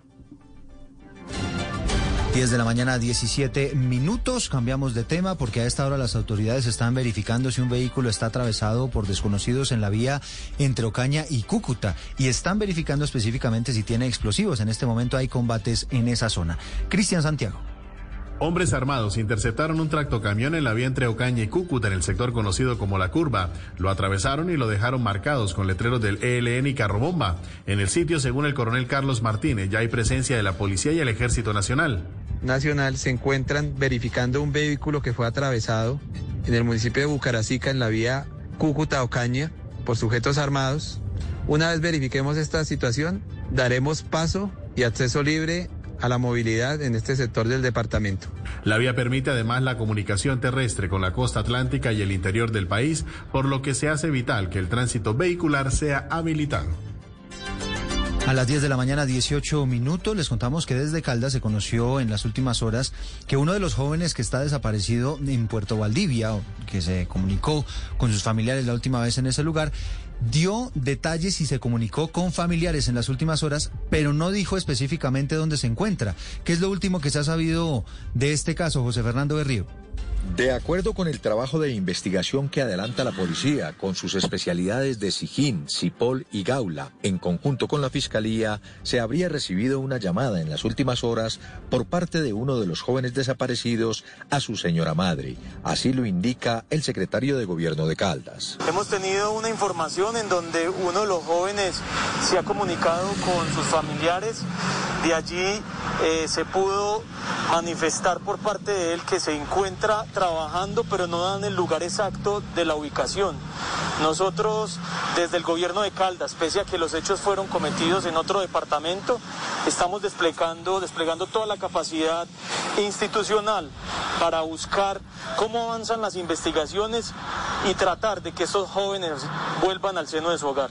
Dijo el funcionario que el contenido de la llamada se convierte en material de investigación, por lo cual queda en cadena de custodia. Ahora son las 10 de la mañana, 19 minutos. El ejército y el gobierno de Antioquia se desplazaron a Murindó para atender la emergencia humanitaria por el desplazamiento masivo de indígenas después de la instalación de minas antipersonales muy cerca de los resguardos. ¿Qué es lo último sobre esa situación muy dolorosa de los indígenas en esa región de Colombia? Héctor Santamaría. La seguridad sigue siendo crítica en esa zona de Urabá. De acuerdo con las autoridades indígenas, estas amenazas del ELN tienen en alto riesgo a cerca de 500 integrantes de las comunidades ancestrales de Gorojó, Bachidubí y Coredó. También en la zona rural del municipio de Murindo, el gobernador encargado de Antioquia, Luis Fernando Suárez. Bueno, allá hay un tema que es técnico y que el Ejército Nacional está abordando con un equipo eh, del Ejército Nacional de Desminado. Esto es una situación difícil, pero estamos estimulando esa ruta de desminado en este sector del territorio. El contingente enviado a la zona para el desminado ha comenzado a demarcar los sitios indicados por las comunidades indígenas para iniciar ese proceso. Y a las 10 de la mañana, 20 minutos, les contamos sobre una denuncia que hizo en las últimas horas una joven fotógrafa. Dice que aparentemente fue violada por un colega en un apartamento de Bogotá que la engañó para que se quedaran solos en ese lugar, le dio una sustancia que la durmió y el hombre se habría aprovechado de las circunstancias. La historia completa con Diana Alvarado. La mujer que hace esta denuncia se llama Diana Quiros, es una fotógrafa paisa. Le contó a Blue Radio que llegó a la capital del país a hacer un trabajo y este hombre, colega suyo, le ofreció su apartamento para quedarse. Sin embargo, al compartir una bebida, ella perdió el conocimiento y cuando reaccionó, este hombre se encontraba encima de ella y aparte ella estaba desnuda. Tenía el señor Alex Cruz encima y con sus dos manos él las tenía sobre mi cuello y me estaba ahorcando. Ella reaccionó después de esto, tomó algunas de sus pertenencias y salió del conjunto. Luego, en un centro asistencial, le hicieron unos exámenes y este fue el dictamen. Me hicieron varios exámenes, entre ellos eh, un examen de toxicología, en el cual salió positivo para una droga que se llama penciclidina, que es más conocida como polvo de ángel, píldora de la paz o hierba mala. La denuncia en este momento está en manos de la Fiscalía. Lo que esta mujer está pidiendo es justicia para que este caso no suceda también con otras mujeres. Increíble esta historia, Diana. Son las 10 de la mañana, 22 minutos, y la Capitanía de Puerto en Cartagena suspendió la navegación en la zona insular de la ciudad por el aumento de la velocidad de los vientos y la altura del oleaje, que puede ser riesgoso, por supuesto, para la navegación en esa región del país. Dalida Orozco. Como consecuencia del sistema de alta presión que se registra por estos días en el Mar Caribe, ocasionando nubosidad, fuertes vientos y olas que oscilan entre 1.7 y 2.5 metros, la Capitanía de Puerto de Cartagena restringió todas las actividades marítimas en la ciudad.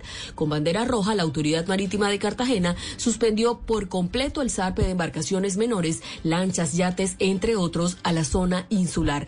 Teniente Saúl Vallejo, jefe del Servicio Meteorológico Marino de la DIMAR en el sur del litoral del Caribe colombiano una línea de inestabilidad, propiciando el desarrollo de nubosidad acompañada de lluvias ligeras. Además, sobre el centro del litoral del Caribe colombiano predominan vientos de dirección este-noreste con velocidades entre los 18 y los 25 nudos. La restricción estará vigente durante todo el día de hoy y hasta nuevo aviso de la autoridad marítima.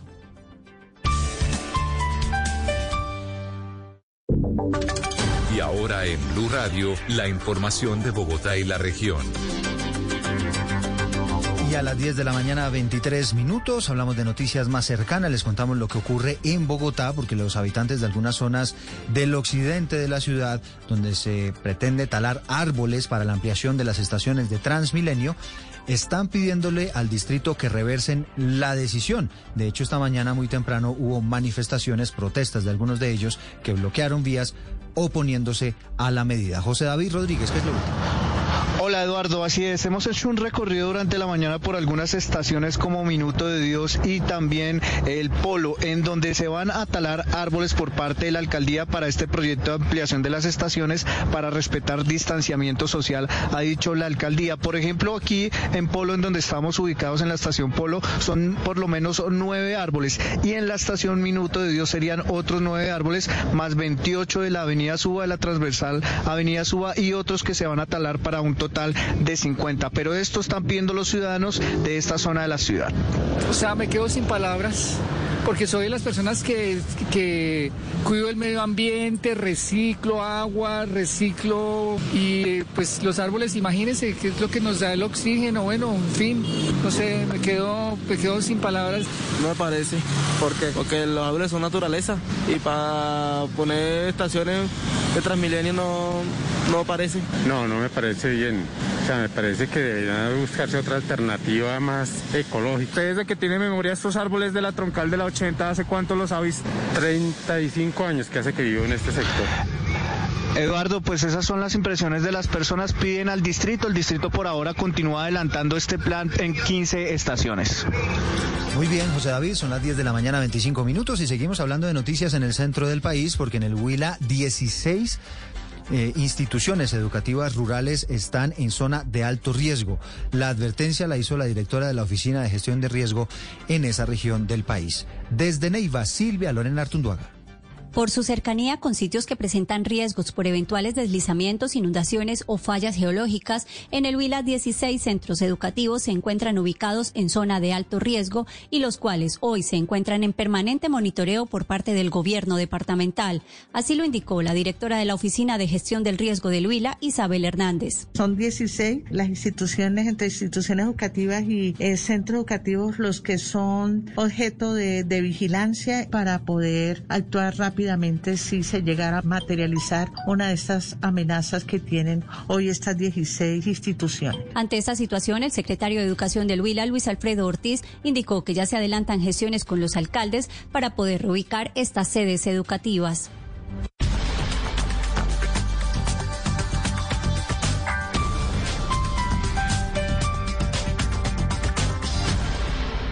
Las victorias y derrotas la pasión y la afición en juego y los datos de lo último en deportes se lo presenta Mañanas Blue. A las 10 y 26 de la mañana, jugar sí o sí si las fechas de eliminatoria al final de marzo eh, hace que incluso se piense en jugar en Europa. Si la decisión de Conmebol, que en este momento lleva más de una hora y media o casi una hora y media de reunión, es jugar sí o sí, tendrían que buscar alternativas, ¿no? Jugar en Bucarest, por ejemplo, se dicen algunos, o, en Hungría. Bueno, a la espera de estas salidas, los presidentes de las federaciones sudamericanas, con una posición unificada, esperan llegar el día lunes para sentarse con FIFA y definir qué se hace con la quinta y sexta fecha del torneo que elegirá a los representantes para el Mundial Qatar 2022 de esta zona del planeta, ¿no? Vamos a ver qué deciden. Seguramente nosotros en el sistema informativo, en Blog Deportivo, les estaremos informando permanentemente lo que suceda con esta noticia que es el centro hoy en la jornada del viernes. Bueno, Uruguay a propósito publicó 35 convocados. Los charrúas son de la línea de jugar con futbolistas locales en América, pero la convocatoria incluye a los que trabajan en Europa. Hoy arranca una larga sesión de fútbol que empieza a las 6 de la tarde el Medellín contra la Equidad, ya la jornada número 11, y a las 8 de la noche el Junior de Barranquilla jugará contra el Atlético Bucaramanga. El día sábado, desde muy temprano en fútbol, les destacamos el de las 12.30, por ejemplo, Le Classic, el clásico entre el Bayern Múnich y el Borussia Dortmund. Recordando que el Múnich es número uno, pero de cerca está el Leipzig persiguiéndolo y necesita sumar de a tres puntos. Ha tenido un pequeño pinchazo. A las 2 y 45, un partido muy importante para Colombia porque la Juve jugará contra la Lazio. Se habla de que Juan Guillermo Cuadrado puede estar regresando a las 3 de la tarde Osasuna Barcelona, que quiere confirmar esa gran recuperación después de haber llegado a la final de la Copa del Rey superando 3 por 0 al Sevilla. En el fútbol eh, colombiano rescatamos a las 5.30 11 Caldas contra el Deportivo Cali y después a las 8 de la noche, Águilas Doradas tendrá que jugar contra Atlético Nacional.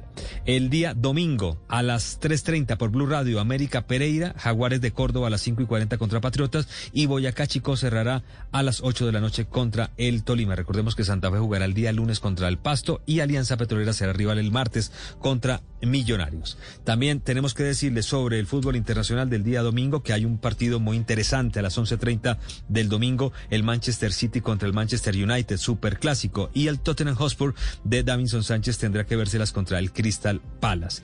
El día domingo a las 10.15, el Gran Derby de Madrid tal vez el partido más importante del fin de semana. 10-15 el domingo, el Atlético contra el Real Madrid. Si llega a ganar el Atlético tomaría una ventaja importante, aunque falta todavía mucha, mucha liga. Y eh, del fútbol italiano destacamos a las 10 y 45 Napoli contra Boloña, partido en el que esperemos por fin retorne el arquero colombiano a la titular del conjunto napolitano, David Ospina. Bueno, esta fue la información deportiva en Mañanas Blue.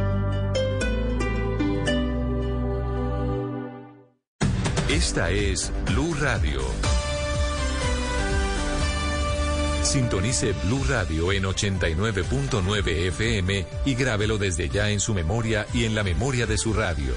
Blue Radio, la nueva alternativa. Don't miss Shop, Play, Win Monopoly at Albertsons and Safeway. You could win free groceries for a week, month, or a year. Every ticket wins an offer, a prize, or tokens for sweepstakes. Just scan your tickets in the Shop, Play, Win app and see what you won. And be sure to play the digital game with over 100 million in prizes. Download the Shop, Play, Win app to play today. No purchase necessary. See rules at www.shopplaywin.com. Hasbro is not a sponsor of this promotion. El mundo es pequeño, pero pasan muchas cosas. Y cada día hay más. Enterarse de todo es cada día más difícil. Se necesita una nueva alternativa una muy grande.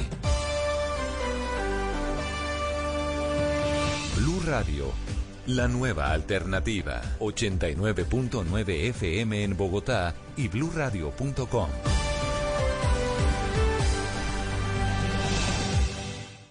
Conoce nuestro especial de remodelación y vacaciones y aprovecha del 4 al 28 de marzo. Cocina 1 metro 80 por 1.199.900 pesos o 1.149.900 pesos con tarjetas en COSUD. Elegir bien la compañía cuando empiezas a establecerte es lo más importante. Por eso llegó el momento de elegir tu próxima camioneta Suzuki. Lleva la tuya desde 68 millones 200 y financiala al 100% para dar inicio a una nueva aventura. Aplican términos y condiciones. Camioneta Suzuki para la más grande de las aventuras. Respalde garantiza Derco. We're always driving to dance lessons. So we signed up for Know Your Drive. We save money and get closer to her dancing dreams. The daring young man on the flying trapeze. Or maybe her singing dreams. Sign up for Know Your Drive and save up to 20%. American Family Insurance. Insure carefully, dream fearlessly. Products not available in every state. Discount terms apply. Visit amfam.com slash know your drive for details. American Family Mutual Insurance Company SI and its operating company 6000 American Parkway, Madison, Wisconsin. With Metro by T-Mobile, your hard-earned money goes further.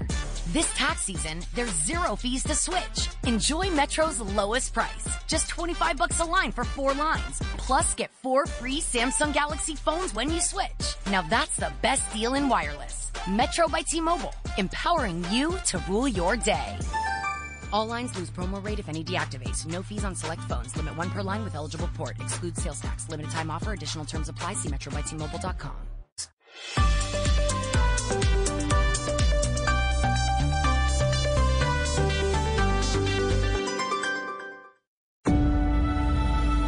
Conectando al mundo y a todo un país.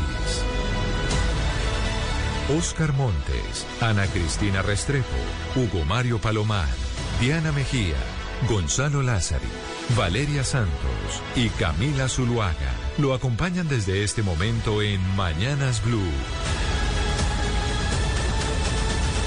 Cuando Colombia está al aire.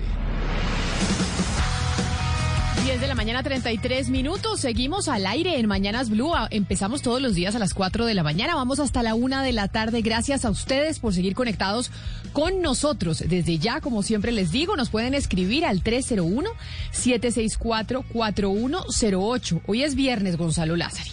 Y es viernes de estrenos o recomendaciones suyas o de música que nos alegre la vida porque hay muchas noticias que a veces no son tan alentadoras.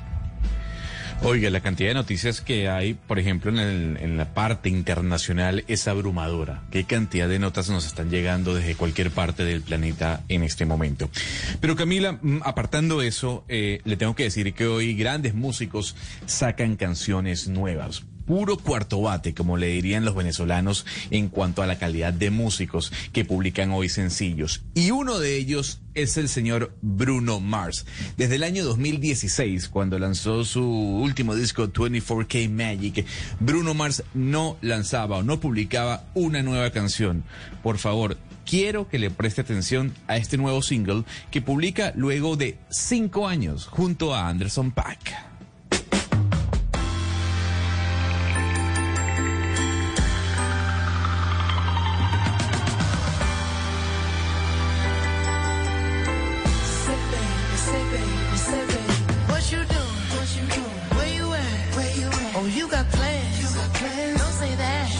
I'm sipping wine. Sip, sip. In a robe. I look too good. Look too good to be alone. My house clean. House clean. My pool warm. Pool warm. Just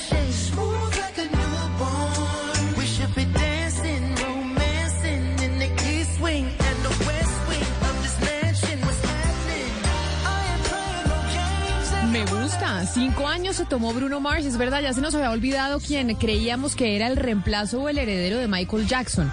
Llegaron a decir en algún momento que Bruno Mars podría ser el próximo Michael Jackson de la música. Y yo creo que sí lo es. A ver, eh, yo creo que lo que voy a decir va a generar un poco de ruido, sobre todo en aquellos que aman a, Michael Jackson como yo amo a Michael Jackson.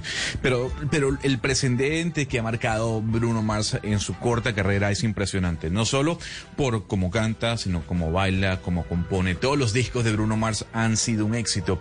Y como bien le decía, tuvimos que esperar cinco años, Camila, para que el señor publicara una nueva canción. Este sencillo se llama Leave the Door Open o Deja la Puerta Abierta. Y va a ser un disco en colaboración con Anderson Paak, que para quienes no conocen a Anderson Paak es tal vez una de las grandes referencias dentro del neo soul en la actualidad.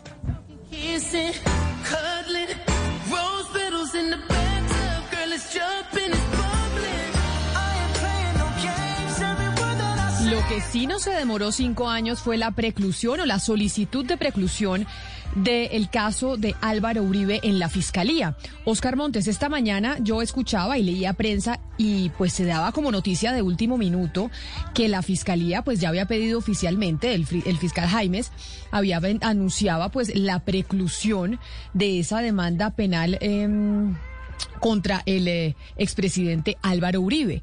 Esto obviamente tiene que definirlo un juez. A mí lo que me sorprende es que a la gente le sorprendiera y que fuera noticia cuando esto se viene anunciando desde hace tres semanas. Desde hace tres semanas ya estaba cantada cuál era la decisión del fiscal Jaimes. Camila, en la historia judicial de Colombia, eh, pocas preclusiones habían sido tan anunciadas y tan cantadas. De hecho, aquí nuestros invitados eh, eh, que precedieron a esta decisión, el doctor Montealegre y todos los anteriores, todos coincidieron en decir, va a precluir, va a, va a proyectar la preclusión, va a presentar una preclusión el, fiscal Jaimes.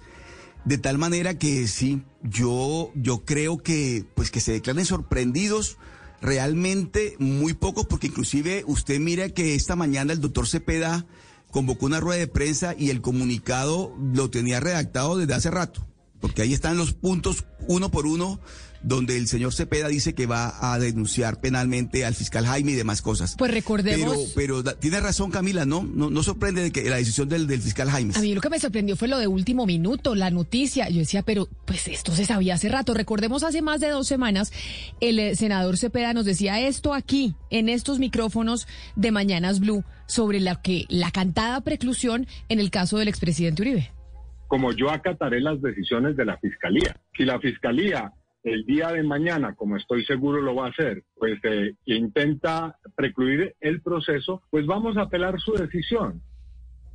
Ahí estaba diciendo Valeria él que estaba seguro que el proceso iba a precluir. Es decir, la noticia de hoy no es noticia porque ya estaba anunciadísima la preclusión en el caso del expresidente Álvaro Uribe, o por lo menos la solicitud por parte de la Fiscalía, porque pues ya depende de un juez si la acepta o no.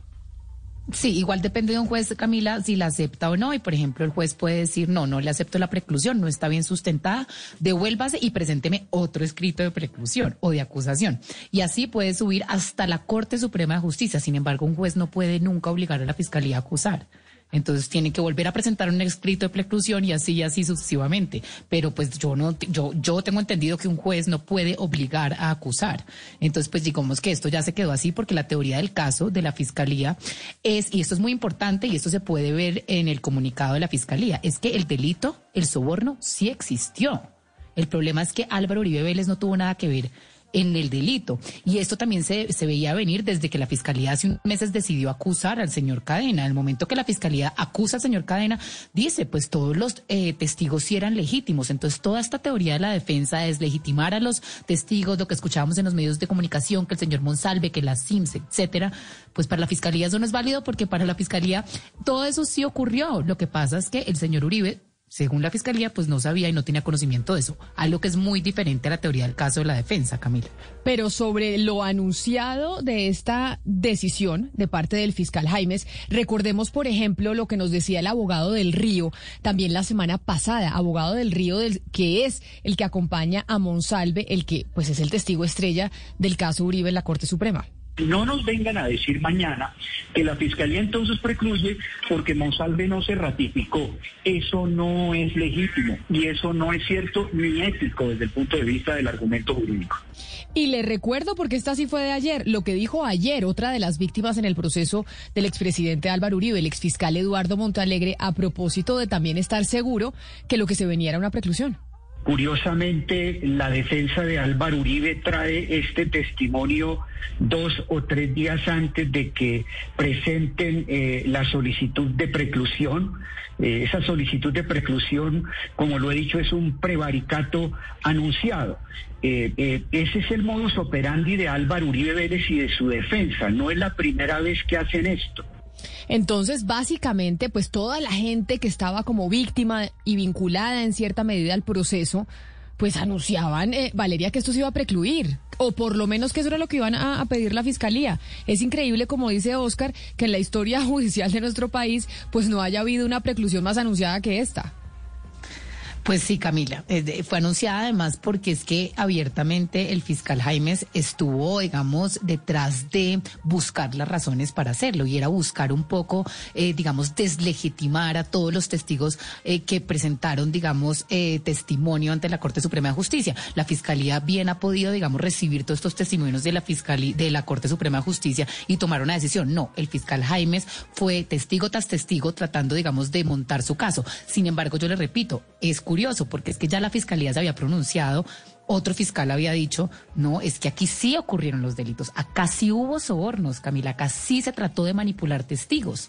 Entonces la fiscalía ya no se puede echar para atrás y decir, ah, no, todos estos testigos que dijeron esto, pues todos estaban, digamos, errados y todos estaban mintiendo. Ahora lo que están diciendo es, Álvaro Uribe Vélez no sabía que todo esto estaba pasando, pero entonces Monsalve sí estaba diciendo la verdad.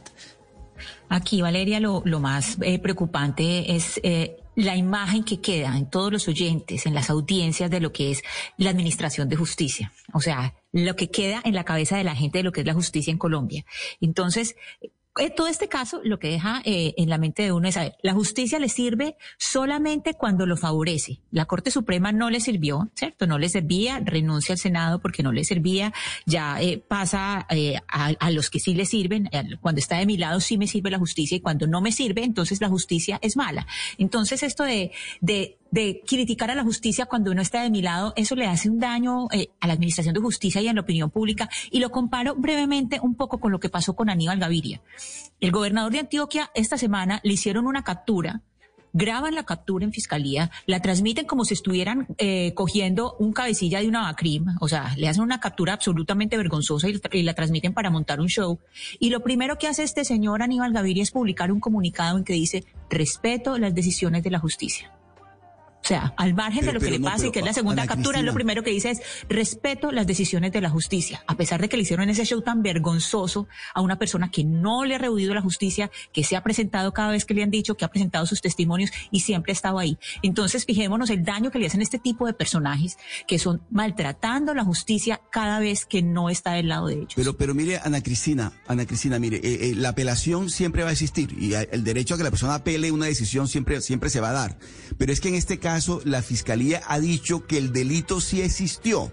O sea, la fiscalía no está diciendo que no está desconociendo la ocurrencia de los delitos, de, los que señalaba o señalan al, expresidente Uribe. Lo que está diciendo es que el expresidente Uribe no conocía de esos delitos y que por tanto quien tiene que, que, dar explicaciones ahora es el abogado Cadena y el doctor Álvaro Hernán Prada, que también está, hace parte del mismo proceso en este caso, porque él está encartado o está investigado por la Corte Suprema de Justicia. De tal manera que de aquí en adelante, en lo que tiene que ver con el, con el delito, con el delito, eh, el doctor Cadena y el señor y el doctor Álvaro Hernán Prada tendrán que dar sus explicaciones. Y lo otro, la apelación que está, eh, eh, es perfectamente posible lo que está diciendo el doctor Iván Cepeda, que es víctima de, en, este, en este proceso. Hombre, yo voy a apelar porque yo no creo en este fiscal y voy a acusar al fiscal y bueno, todo lo, todo lo que el doctor Cepeda anunció. Es decir, la apelación de la persona que se siente afectada o que se siente vulnerada por una decisión judicial es perfectamente legítima en un sistema como el nuestro.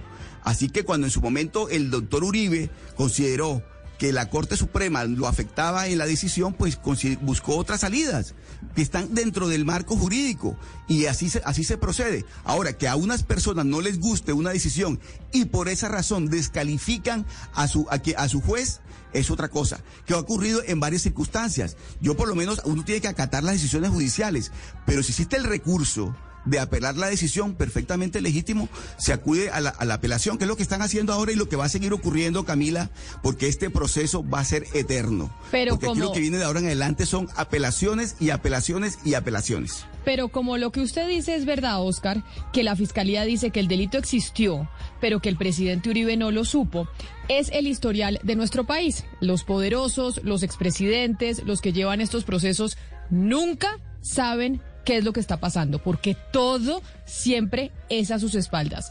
Con el expresidente Uribe, con el expresidente Santos, con el expresidente Saber, se delinquió a su alrededor y ellos nunca se enteraron.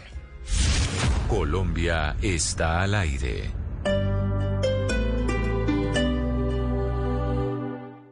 When can you get the COVID vaccine? It depends. There are millions of people to vaccinate in Washington, and because there aren't enough doses for everyone yet, we're distributing the vaccine in phases, starting with the people most likely to get COVID or become seriously ill. To find out if you can get the vaccine now or get notified when it's your turn, visit findyourphasewa.org. And keep up the masking and physical distancing. Together, we can end the pandemic.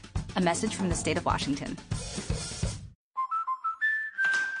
We're always driving to dance lessons. So we signed up for Know Your Drive. We save money and get closer to her dancing dreams. The daring young man on the flying trapeze. Or maybe her singing dreams. Sign up for Know Your Drive and save up to 20%. American Family Insurance. Insure carefully, dream fearlessly. Products not available in every state. Discount terms apply. Visit amfam.com slash know your drive for details. American Family Mutual Insurance Company SI and its operating company 6000 American Parkway, Madison, Wisconsin.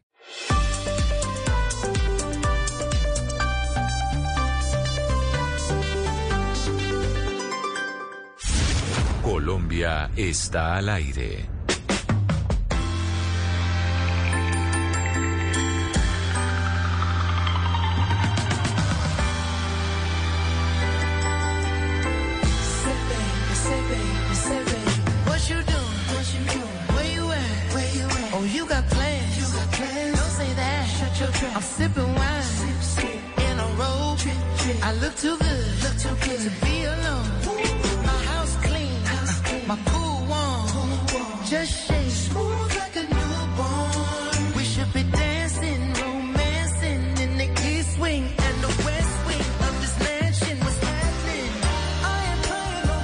Le volví a poner la canción a usted, Gonzalo, y a los oyentes, la nueva canción de Bruno Mars, porque creo que amerita repetición.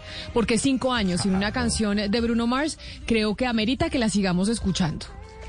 Y le voy a decir algo, vaya a YouTube y no solo usted, los miembros de la mesa y los oyentes para que vean el video. El video es muy sencillo, está él con su grupo eh, acompañándolo ahí junto a Anderson Pack en un estudio, pero lo que más me llamó la atención fue toda la estética. Bruno Mars sigue siendo ese cantante muy smooth, eh, trasladándonos a los, a los años eh, 70, Camila, en donde se utilizaban esas cadenas doradas, la- las camisetas abiertas casi con el pecho eh, visto completo, unos, unos bigotes, porque Bruno Mars ahora tiene bigotes, Camila. Vaya a ver el video, está muy interesante. Pero hay un video que no debe ser tan interesante, que no es tan interesante como el de Bruno Mars, pero sí es muy desgarrador. Y es un video que llegó primero por una red social, un eh, grupo de mensajería de texto como WhatsApp, en donde hay varias fotógrafas y fotógrafos en el país, Ana Cristina. Y oíamos al servicio informativo básicamente reseñar ese video de una denuncia desgarradora de una fotógrafa paisana suya, antioqueña, que denunciaba a otro fotógrafa, a otro fotógrafo por haberla drogado y haberla violado, básicamente. Sí, eh, Camila, se trata de una eh, un video que publicó Diana Quiroz, la fotógrafa Diana Quiroz, de unos hechos que ocurrieron el 25 de febrero en un apartamento en Bogotá, en donde eh, pues se hizo eh, ella estaba en un ambiente de confianza y pasó estos hechos que usted está narrando, eh, Camila, con un fotógrafo que es muy famoso, un fotógrafo de quinceañeras y de bodas que se llama Alex Cruz. Iba a hacer una boda en Villa de Leyva. Pero, pero yo creo, Camila, que mejor eh, eh, permitamos que ella nos, nos cuente la historia. Ella está en este momento con nosotros. Diana, buenos días, bienvenida a Mañanas Blue. Hola, buenos días, ¿cómo están? Pues Diana, muy impresionada con ese video que usted eh, posteó y presentó. Cuéntenos qué fue lo que pasó ese 25 de febrero. Eh, bueno, me voy a ir hacia atrás un poquito porque creo que tiene un poquito de relevancia. Eh, nosotros habíamos cuadrado para hacer esa boda en Villa de Leyva, que era el 27 de febrero, eh, sábado. Desde la semana pasada, pues ya sabía que iba a viajar. Llevaba varios días diciéndole a Alex Cruz que por favor me indicara una zona donde hacer la reserva pues de mi hotel porque yo iba a viajar el viernes para madrugarnos el sábado para Villa porque había que estar temprano allá. Entonces, pues el primer vuelo eh, Medellín-Bogotá llegaba ya muy tarde y no alcanzamos a llegar a la hora que necesitábamos.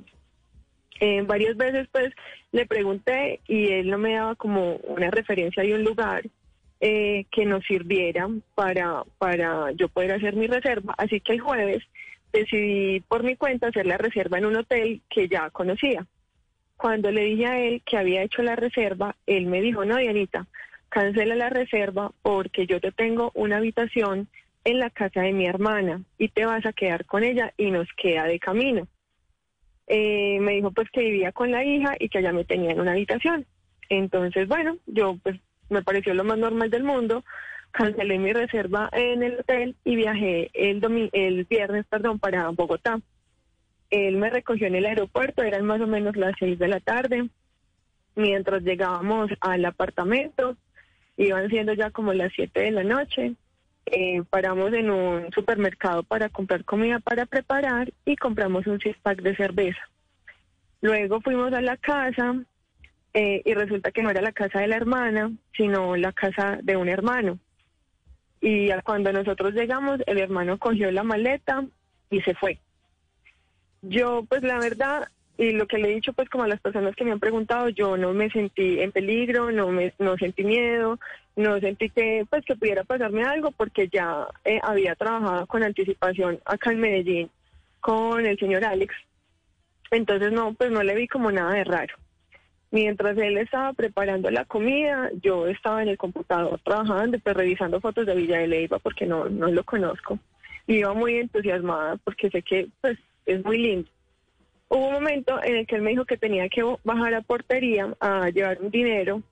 Entonces él bajó, luego cuando subió, cogió la cerveza que yo en la que yo estaba tomando y me la reembasó en un vaso.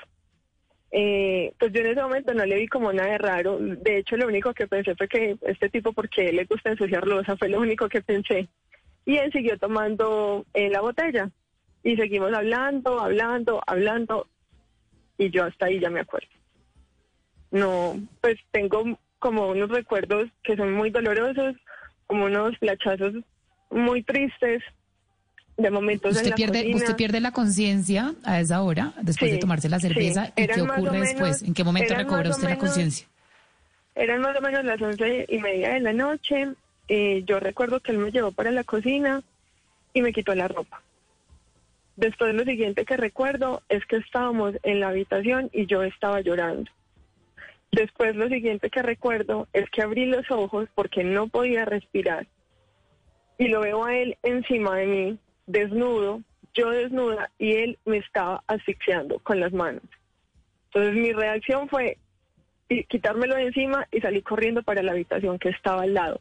No sé por qué toda mi ropa estaba ahí. Entonces yo pues me vestí, cogí todas mis cosas, cogí mi maleta y alcancé a llamar a una amiga que vive en Australia, pero a esa hora nadie más me contestaba, ya eran como las dos de la mañana.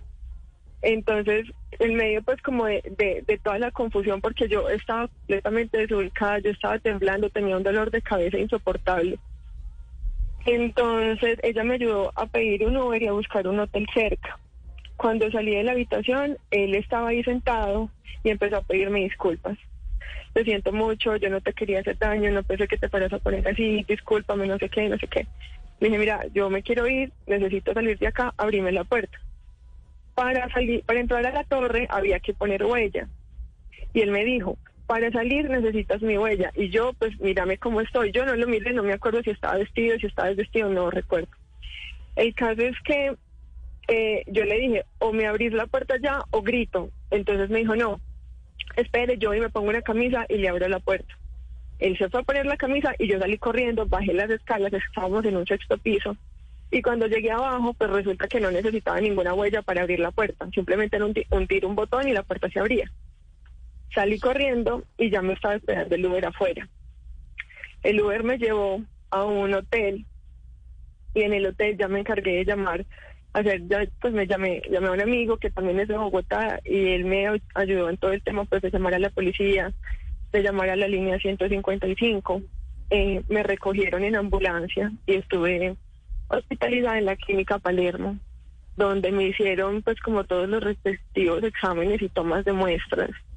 Y al día siguiente, después de radicar la denuncia en la fiscalía, fuimos mi esposo y yo a medicina legal otra vez a que me repitieran todos los exámenes. Allá me hicieron una de orina que no me hicieron en la clínica y en ese examen de orina salió positivo para una droga que lo que hace es que te crea alucinaciones y te hace perder el conocimiento. Básicamente eso fue lo que pasó. Para desgracia del tipo, eh, pues la policía no, digamos que no ayudó mucho en el proceso eh, de conseguir los datos de esta persona. Yo solamente sabía que él se llamaba Alex Cruz. Uno normalmente no, no anda preguntándole a todo el mundo cuál es su número de cédula. Y para erradicar eh, la denuncia formal ya en la fiscalía necesitaba el número de cédula. Así que el lunes, pues después de haber pasado todo este fin de semana de terror, el lunes mi esposo y yo nos dirigimos a la unidad residencial donde pasaron las cosas. con toda la intención de hablar con la administradora a ver si ella nos podía dar la información, al menos del nombre completo, para nosotros poder buscarlo pues por cédula. Y tan de malas que estando allá sentados en el lobby, esperando a que llegara la administradora, llegó el tipo. Como ustedes imaginarán, pues la reacción de mi esposo, él lo quería matar, lo quería matar. Afortunadamente, eh, la policía estaba cerca, eh, reaccionaron muy rápido, no se demoraron ni un minuto en llegar y evitaron que mi esposo cometiera una locura. Y en medio pues como de la discusión y todo, este desgraciado fue capaz de decirme que si no me había gustado porque no había gritado. Pero venga, yo le hago una pregunta, Diana, y es, esto, todo esto sucedió hace cuánto? ¿En esto en No, qué esto fue días? este viernes. El viernes de la semana pasada, cuando usted va a fiscalía, va a medicina legal, y usted cuando toma la decisión de hacer este video que hace que todo el mundo eh, se entere, hace, hace el video porque cree que la fiscalía no va a hacer nada rápido contra este señor y contra todo lo que hizo en su contra. No, no, yo de hecho pues ya tengo una abogada que está en el caso eh, y sabemos que ese es un proceso que se va a demorar. ¿Cuál es el tema? Mira, yo soy fotógrafa de bodas y él también. Y yo soy muy consciente de que cuando uno lo contratan, uno se vuelve parte de la familia por el tiempo que está trabajando con ese cliente. Uno tiene acceso a la casa, al closet, a conocer a los primos, a los sobrinos, a todo. Uno se vuelve parte de la familia. Y lo que yo le decía a mi esposo, yo no me siento tranquila eh, siguiendo un proceso y que este tipo esté por ahí en la calle uno, dos años esperando que la, pues la justicia haga lo que tenga que hacer y él durante ese tiempo va a estar por ahí haciéndole lo mismo, quién sabe a cuántas personas más. Entonces eh, fue una decisión muy dura, pero fue una decisión que tomamos en familia porque porque estas cosas no deberían pasar bajo ninguna circunstancia y no debería ser normal. He recibido miles, miles de mensajes de mujeres que me dicen, mira, es que a mí me pasó, yo no soy capaz de hacer lo que tú hiciste, me pareces una, una valiente. Y yo no lo veo como un acto de valentía. Es que, es que me parece increíble que se vuelva algo tan normal, que sea algo tan común, que a una mujer la violen, la usen, la droguen. Y, y ya, simplemente pasó eso y esperemos a ver qué hace la policía. No, es que esas personas no deberían estar en la calle riéndose en la cara de lo, de, la, de lo que le hicieron a uno y esperando a ver a quién más se lo pueden hacer. Diana, pero usted dice que muchas, decisión. que muchas mujeres le han escrito y le han dicho, mire, a mí me pasó lo mismo, muy valiente usted haber contado esto que le sucedió, que es muy duro, pero alguna la ha contactado para decirle que le pasó exactamente lo mismo que a usted con este mismo señor, con este mismo fotógrafo. Exactamente lo mismo, no, pero sí me escribió una chica a decirme que él le estuvo acosando. Él la estuvo acosando a través de redes sociales y que pues ella en su momento lo bloqueó. Y estamos esperando pues en compañía de mi abogada y de la señora Dora Saldarriaga, que es la secretaria de la mujer acá en Medellín, que es la que me está eh, acompañando en todo este proceso. Estamos esperando que en cualquier momento eh, surja un mensaje así que sería demasiado lo- doloroso. O sea, yo de verdad quisiera que ser la primera y ser la última que este tipo haya podido haberle hecho algo así.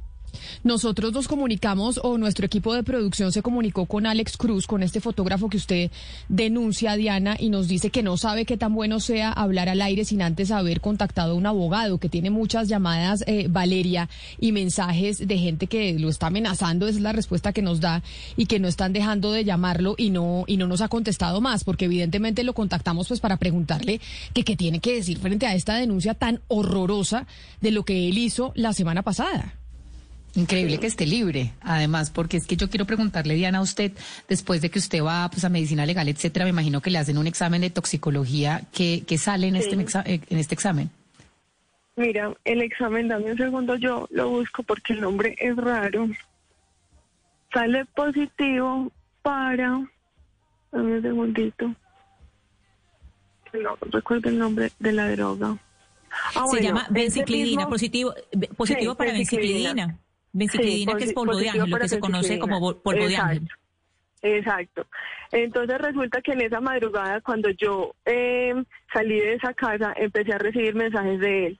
pidiéndome disculpas, lo siento mucho, yo no te quería hacer daño. Entonces yo le pregunto, yo, decime qué me diste.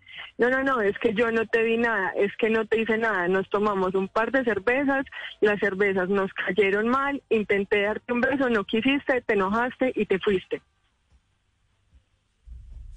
Diana, pero ah, eh, esta denuncia, esta denuncia que usted hace, usted la hace en una en una red, pues se, se hizo en Facebook, pero también en una red que es una red de fotógrafas mujeres. Camila ya le preguntó por, pues, si otra fotógrafa, otras fotógrafas le habían dicho lo mismo, pero yo le quiero preguntar por los hombres, por los hombres fotógrafos. De los hombres fotógrafos, ¿alguno se ha solidarizado con usted? En este momento usted ha recibido eh, eh, de, de hombres, de compañeros hombres con respecto a este caso. Muchos, muchos. Eh, realmente no he, no he tenido ni un solo comentario de una persona que me diga lo que te pasó fue culpa tuya. Todo, todo el mundo, fotógrafos inclusive de afuera de Colombia se han comunicado conmigo para expresarme pues como su solidaridad. Muchas personas me han dicho, conocemos a este tipo, sabemos quién es, ya estamos también como en el proceso de acompañarte en todo esto. Me llamaron también de la Asociación de Eventos de Colombia, eh, pues para, para respaldarme como en todo este proceso. Y la verdad es que mi vida pues no es una vida pública, pero las personas que me siguen en las redes saben que tengo dos hijos, soy una mujer casada, que amo mi trabajo. Entonces digamos que, que mucha gente se ha visto afectada, muchos de mis clientes de años pasados han, pues me han escrito unos mensajes demasiado lindos eh, y, y la gente se siente muy afectada y, y porque la gente me conoce, la gente sabe quién soy y, y no, o sea, eso ha sido horrible, eso ha sido muy Diana, Diana, en la denuncia que usted eh, puso en el video hay, hay algo muy importante que usted comenta y es que este señor es fotógrafo de quinceañeras. Es- no solamente, no solamente es de matrimonio, sino también de de quinceañeras. Sí, entonces que eh, eh, de hecho usted dice que esa es una de las razones por la que usted eh, hace la denuncia. Sí, esa es mi razón principal porque yo le decía a mi esposo ese día en la clínica, este tipo se la pasa con niñas para arriba y para abajo. Y la verdad es que es muy difícil de creer porque si uno va y mira el perfil de él y uno lo conoce, es de las personas que se la pasa todo el día hablando de Dios y de la vida maravillosa y, y de que todo te bendiga y etcétera, etcétera, etcétera. El día cuando nosotros nos encontramos con él en la portería de la unidad, él venía con una amiga y la amiga me decía, no, es que tú estás equivocada, quién sabe en qué otra parte a ti te echaron algún polvo, porque yo a él lo conozco hace muchos años y esto es imposible. Ya cuando yo le saqué a ella los Diana. papeles de medicina legal, hola. Sí, no Diana, es que me, al igual que Valeria, yo también estoy muy sorprendido con que este señor esté en libertad.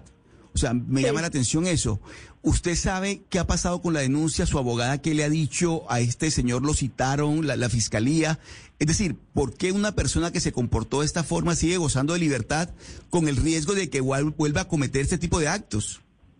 Mira, pues lo que entiendo es que como no lo cogieron en fragancia, eh, ya el proceso tiene pues como otros tiempos, ¿cierto? Entiendo que, que la fiscalía eh, abre como un tema, pues como un tiempo para la investigación. Eh, y es un tiempo pues muy largo que voy a tratar de acelerar en compañía pues de la abogada. Si esto no fuera con abogado, creo que se- estaríamos hablando de unos tres años más o menos. Eh, entonces, pues le metí la abogada, estoy en compañía de, de la doctora María Fernanda Sosa, que es una de las mejores penalistas acá en Medellín en todo este tema pues de abusos. Y, y ella me estuvo explicando pues que si se hubiera cogido en el momento que pasaron las cosas, pues seguramente ya le hubieran dictado segura, eh, medida de aseguramiento. Pero como los hechos fueron diferentes, ¿cierto? Así es la cosa en este país, lamentablemente. Diana, esa historia que usted narró y lo que le pasó es un horror. Y de verdad que ojalá después de haberse hecho público la justicia actúe en este caso suyo para que no sigan pasando cosas, pero ¿sabe qué fue lo que a mí me llamó más la atención de su video?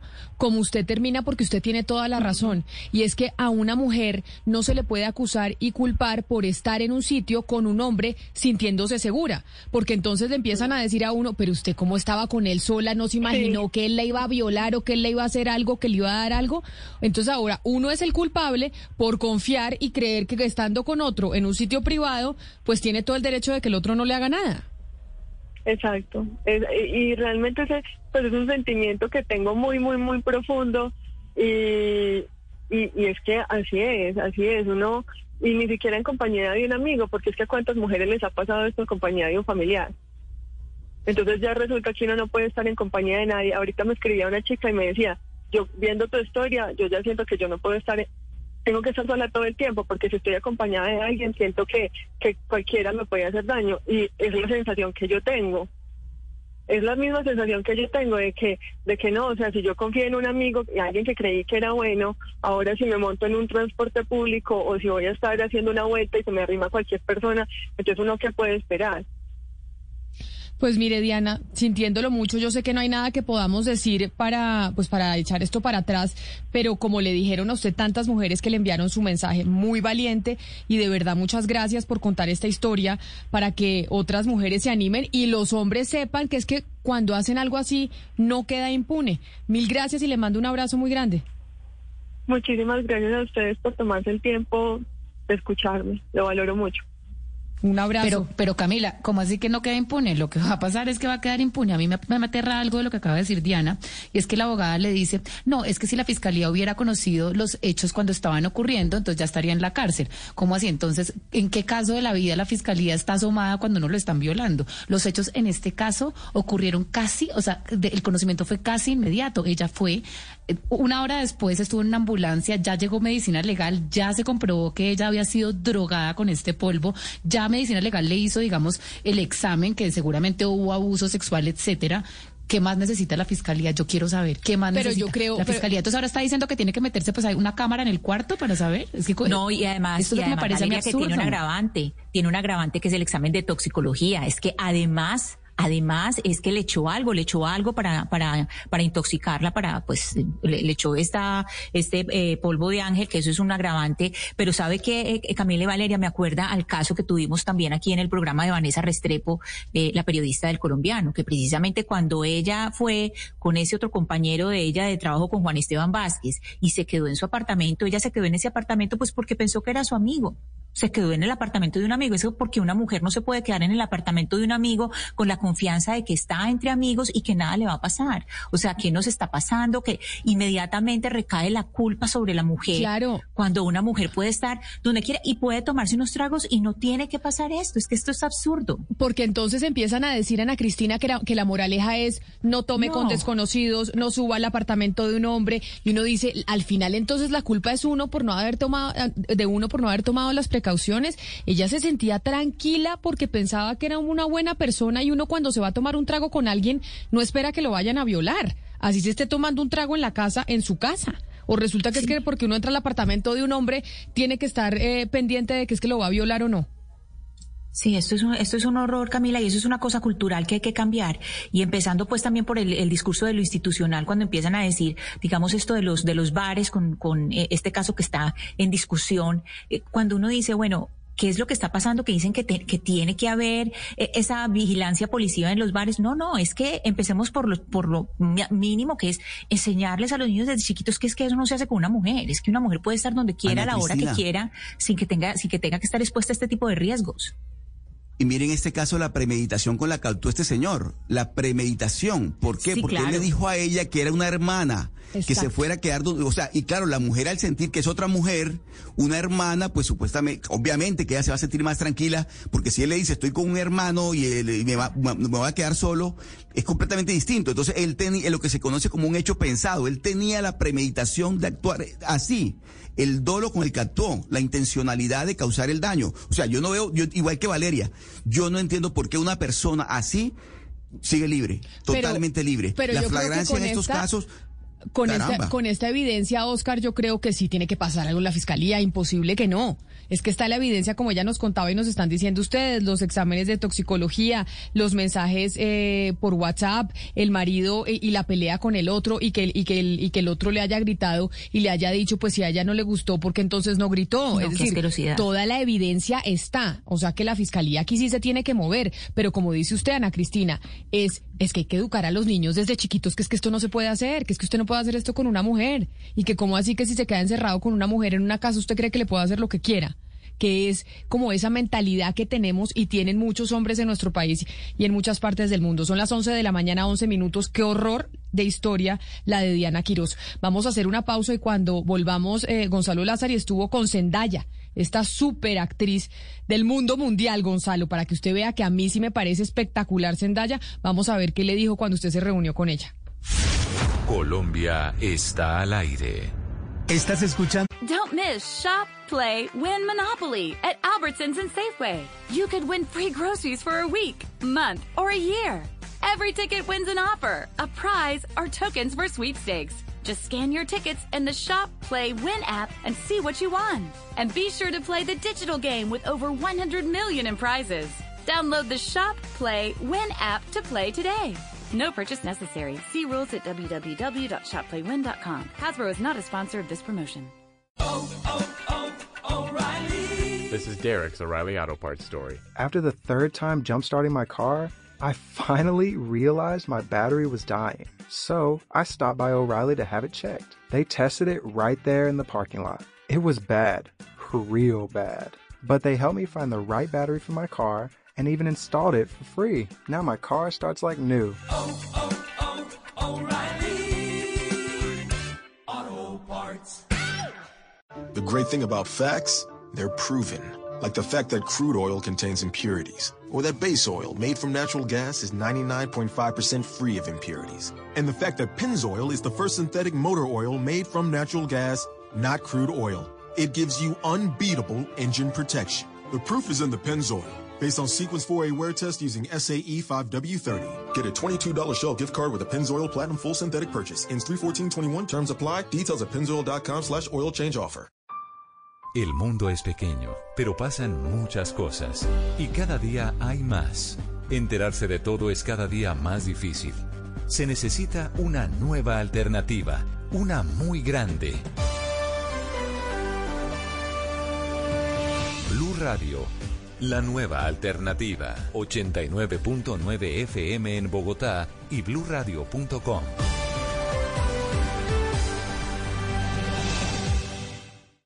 Colombia está al aire. Camila, usted hablaba de Zendaya. Para las personas que no saben, vamos a ponerlos en contexto. Zendaya es tal vez una de las actrices jóvenes más importantes dentro del mundo de Hollywood. Tiene 80 millones de seguidores en su cuenta de Instagram. Ella es la actriz que... 88 es, millones de seguidores, 88. Gonzalo. Dígale a Zendaya Mire, que ponga una 88. foto suya con ella para que usted se vuelva famoso y le crezca esa cuenta de Instagram un montón. Pues eh, si ustedes van a ir a YouTube en horas de la tarde, ustedes van a poder ver el video que hicimos con Zendaya con esta entrevista además eh, fascinante de una película, Camila, que le puede otorgar la nominación al Oscar a Zendaya. Zendaya es la compañera, por ejemplo, de Peter Parker en las nuevas películas de Spider-Man. También protagoniza una serie de HBO que es maravillosa llamada Euforia. Pero yo quiero que usted escuche el tráiler de esta cinta que está dando mucho de qué hablar. Se llama Malcolm and Marie. Eres por mucho la más intensa, difícil, testaruda y odiosa mujer que he conocido en mi vida entera. Te amo. Ay, es tan sensible. Es romántico. Apuesto a que es linda, ¿verdad?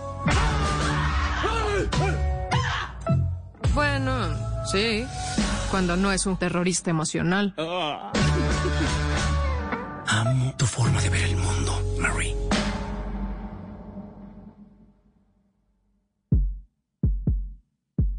El misterio. Lo desconocido es lo que sostiene la tensión en una relación. ¿Estás enfadada? No, el factor easy. Marie. Marie. ¿Y si hay alguien que lo amaba mejor?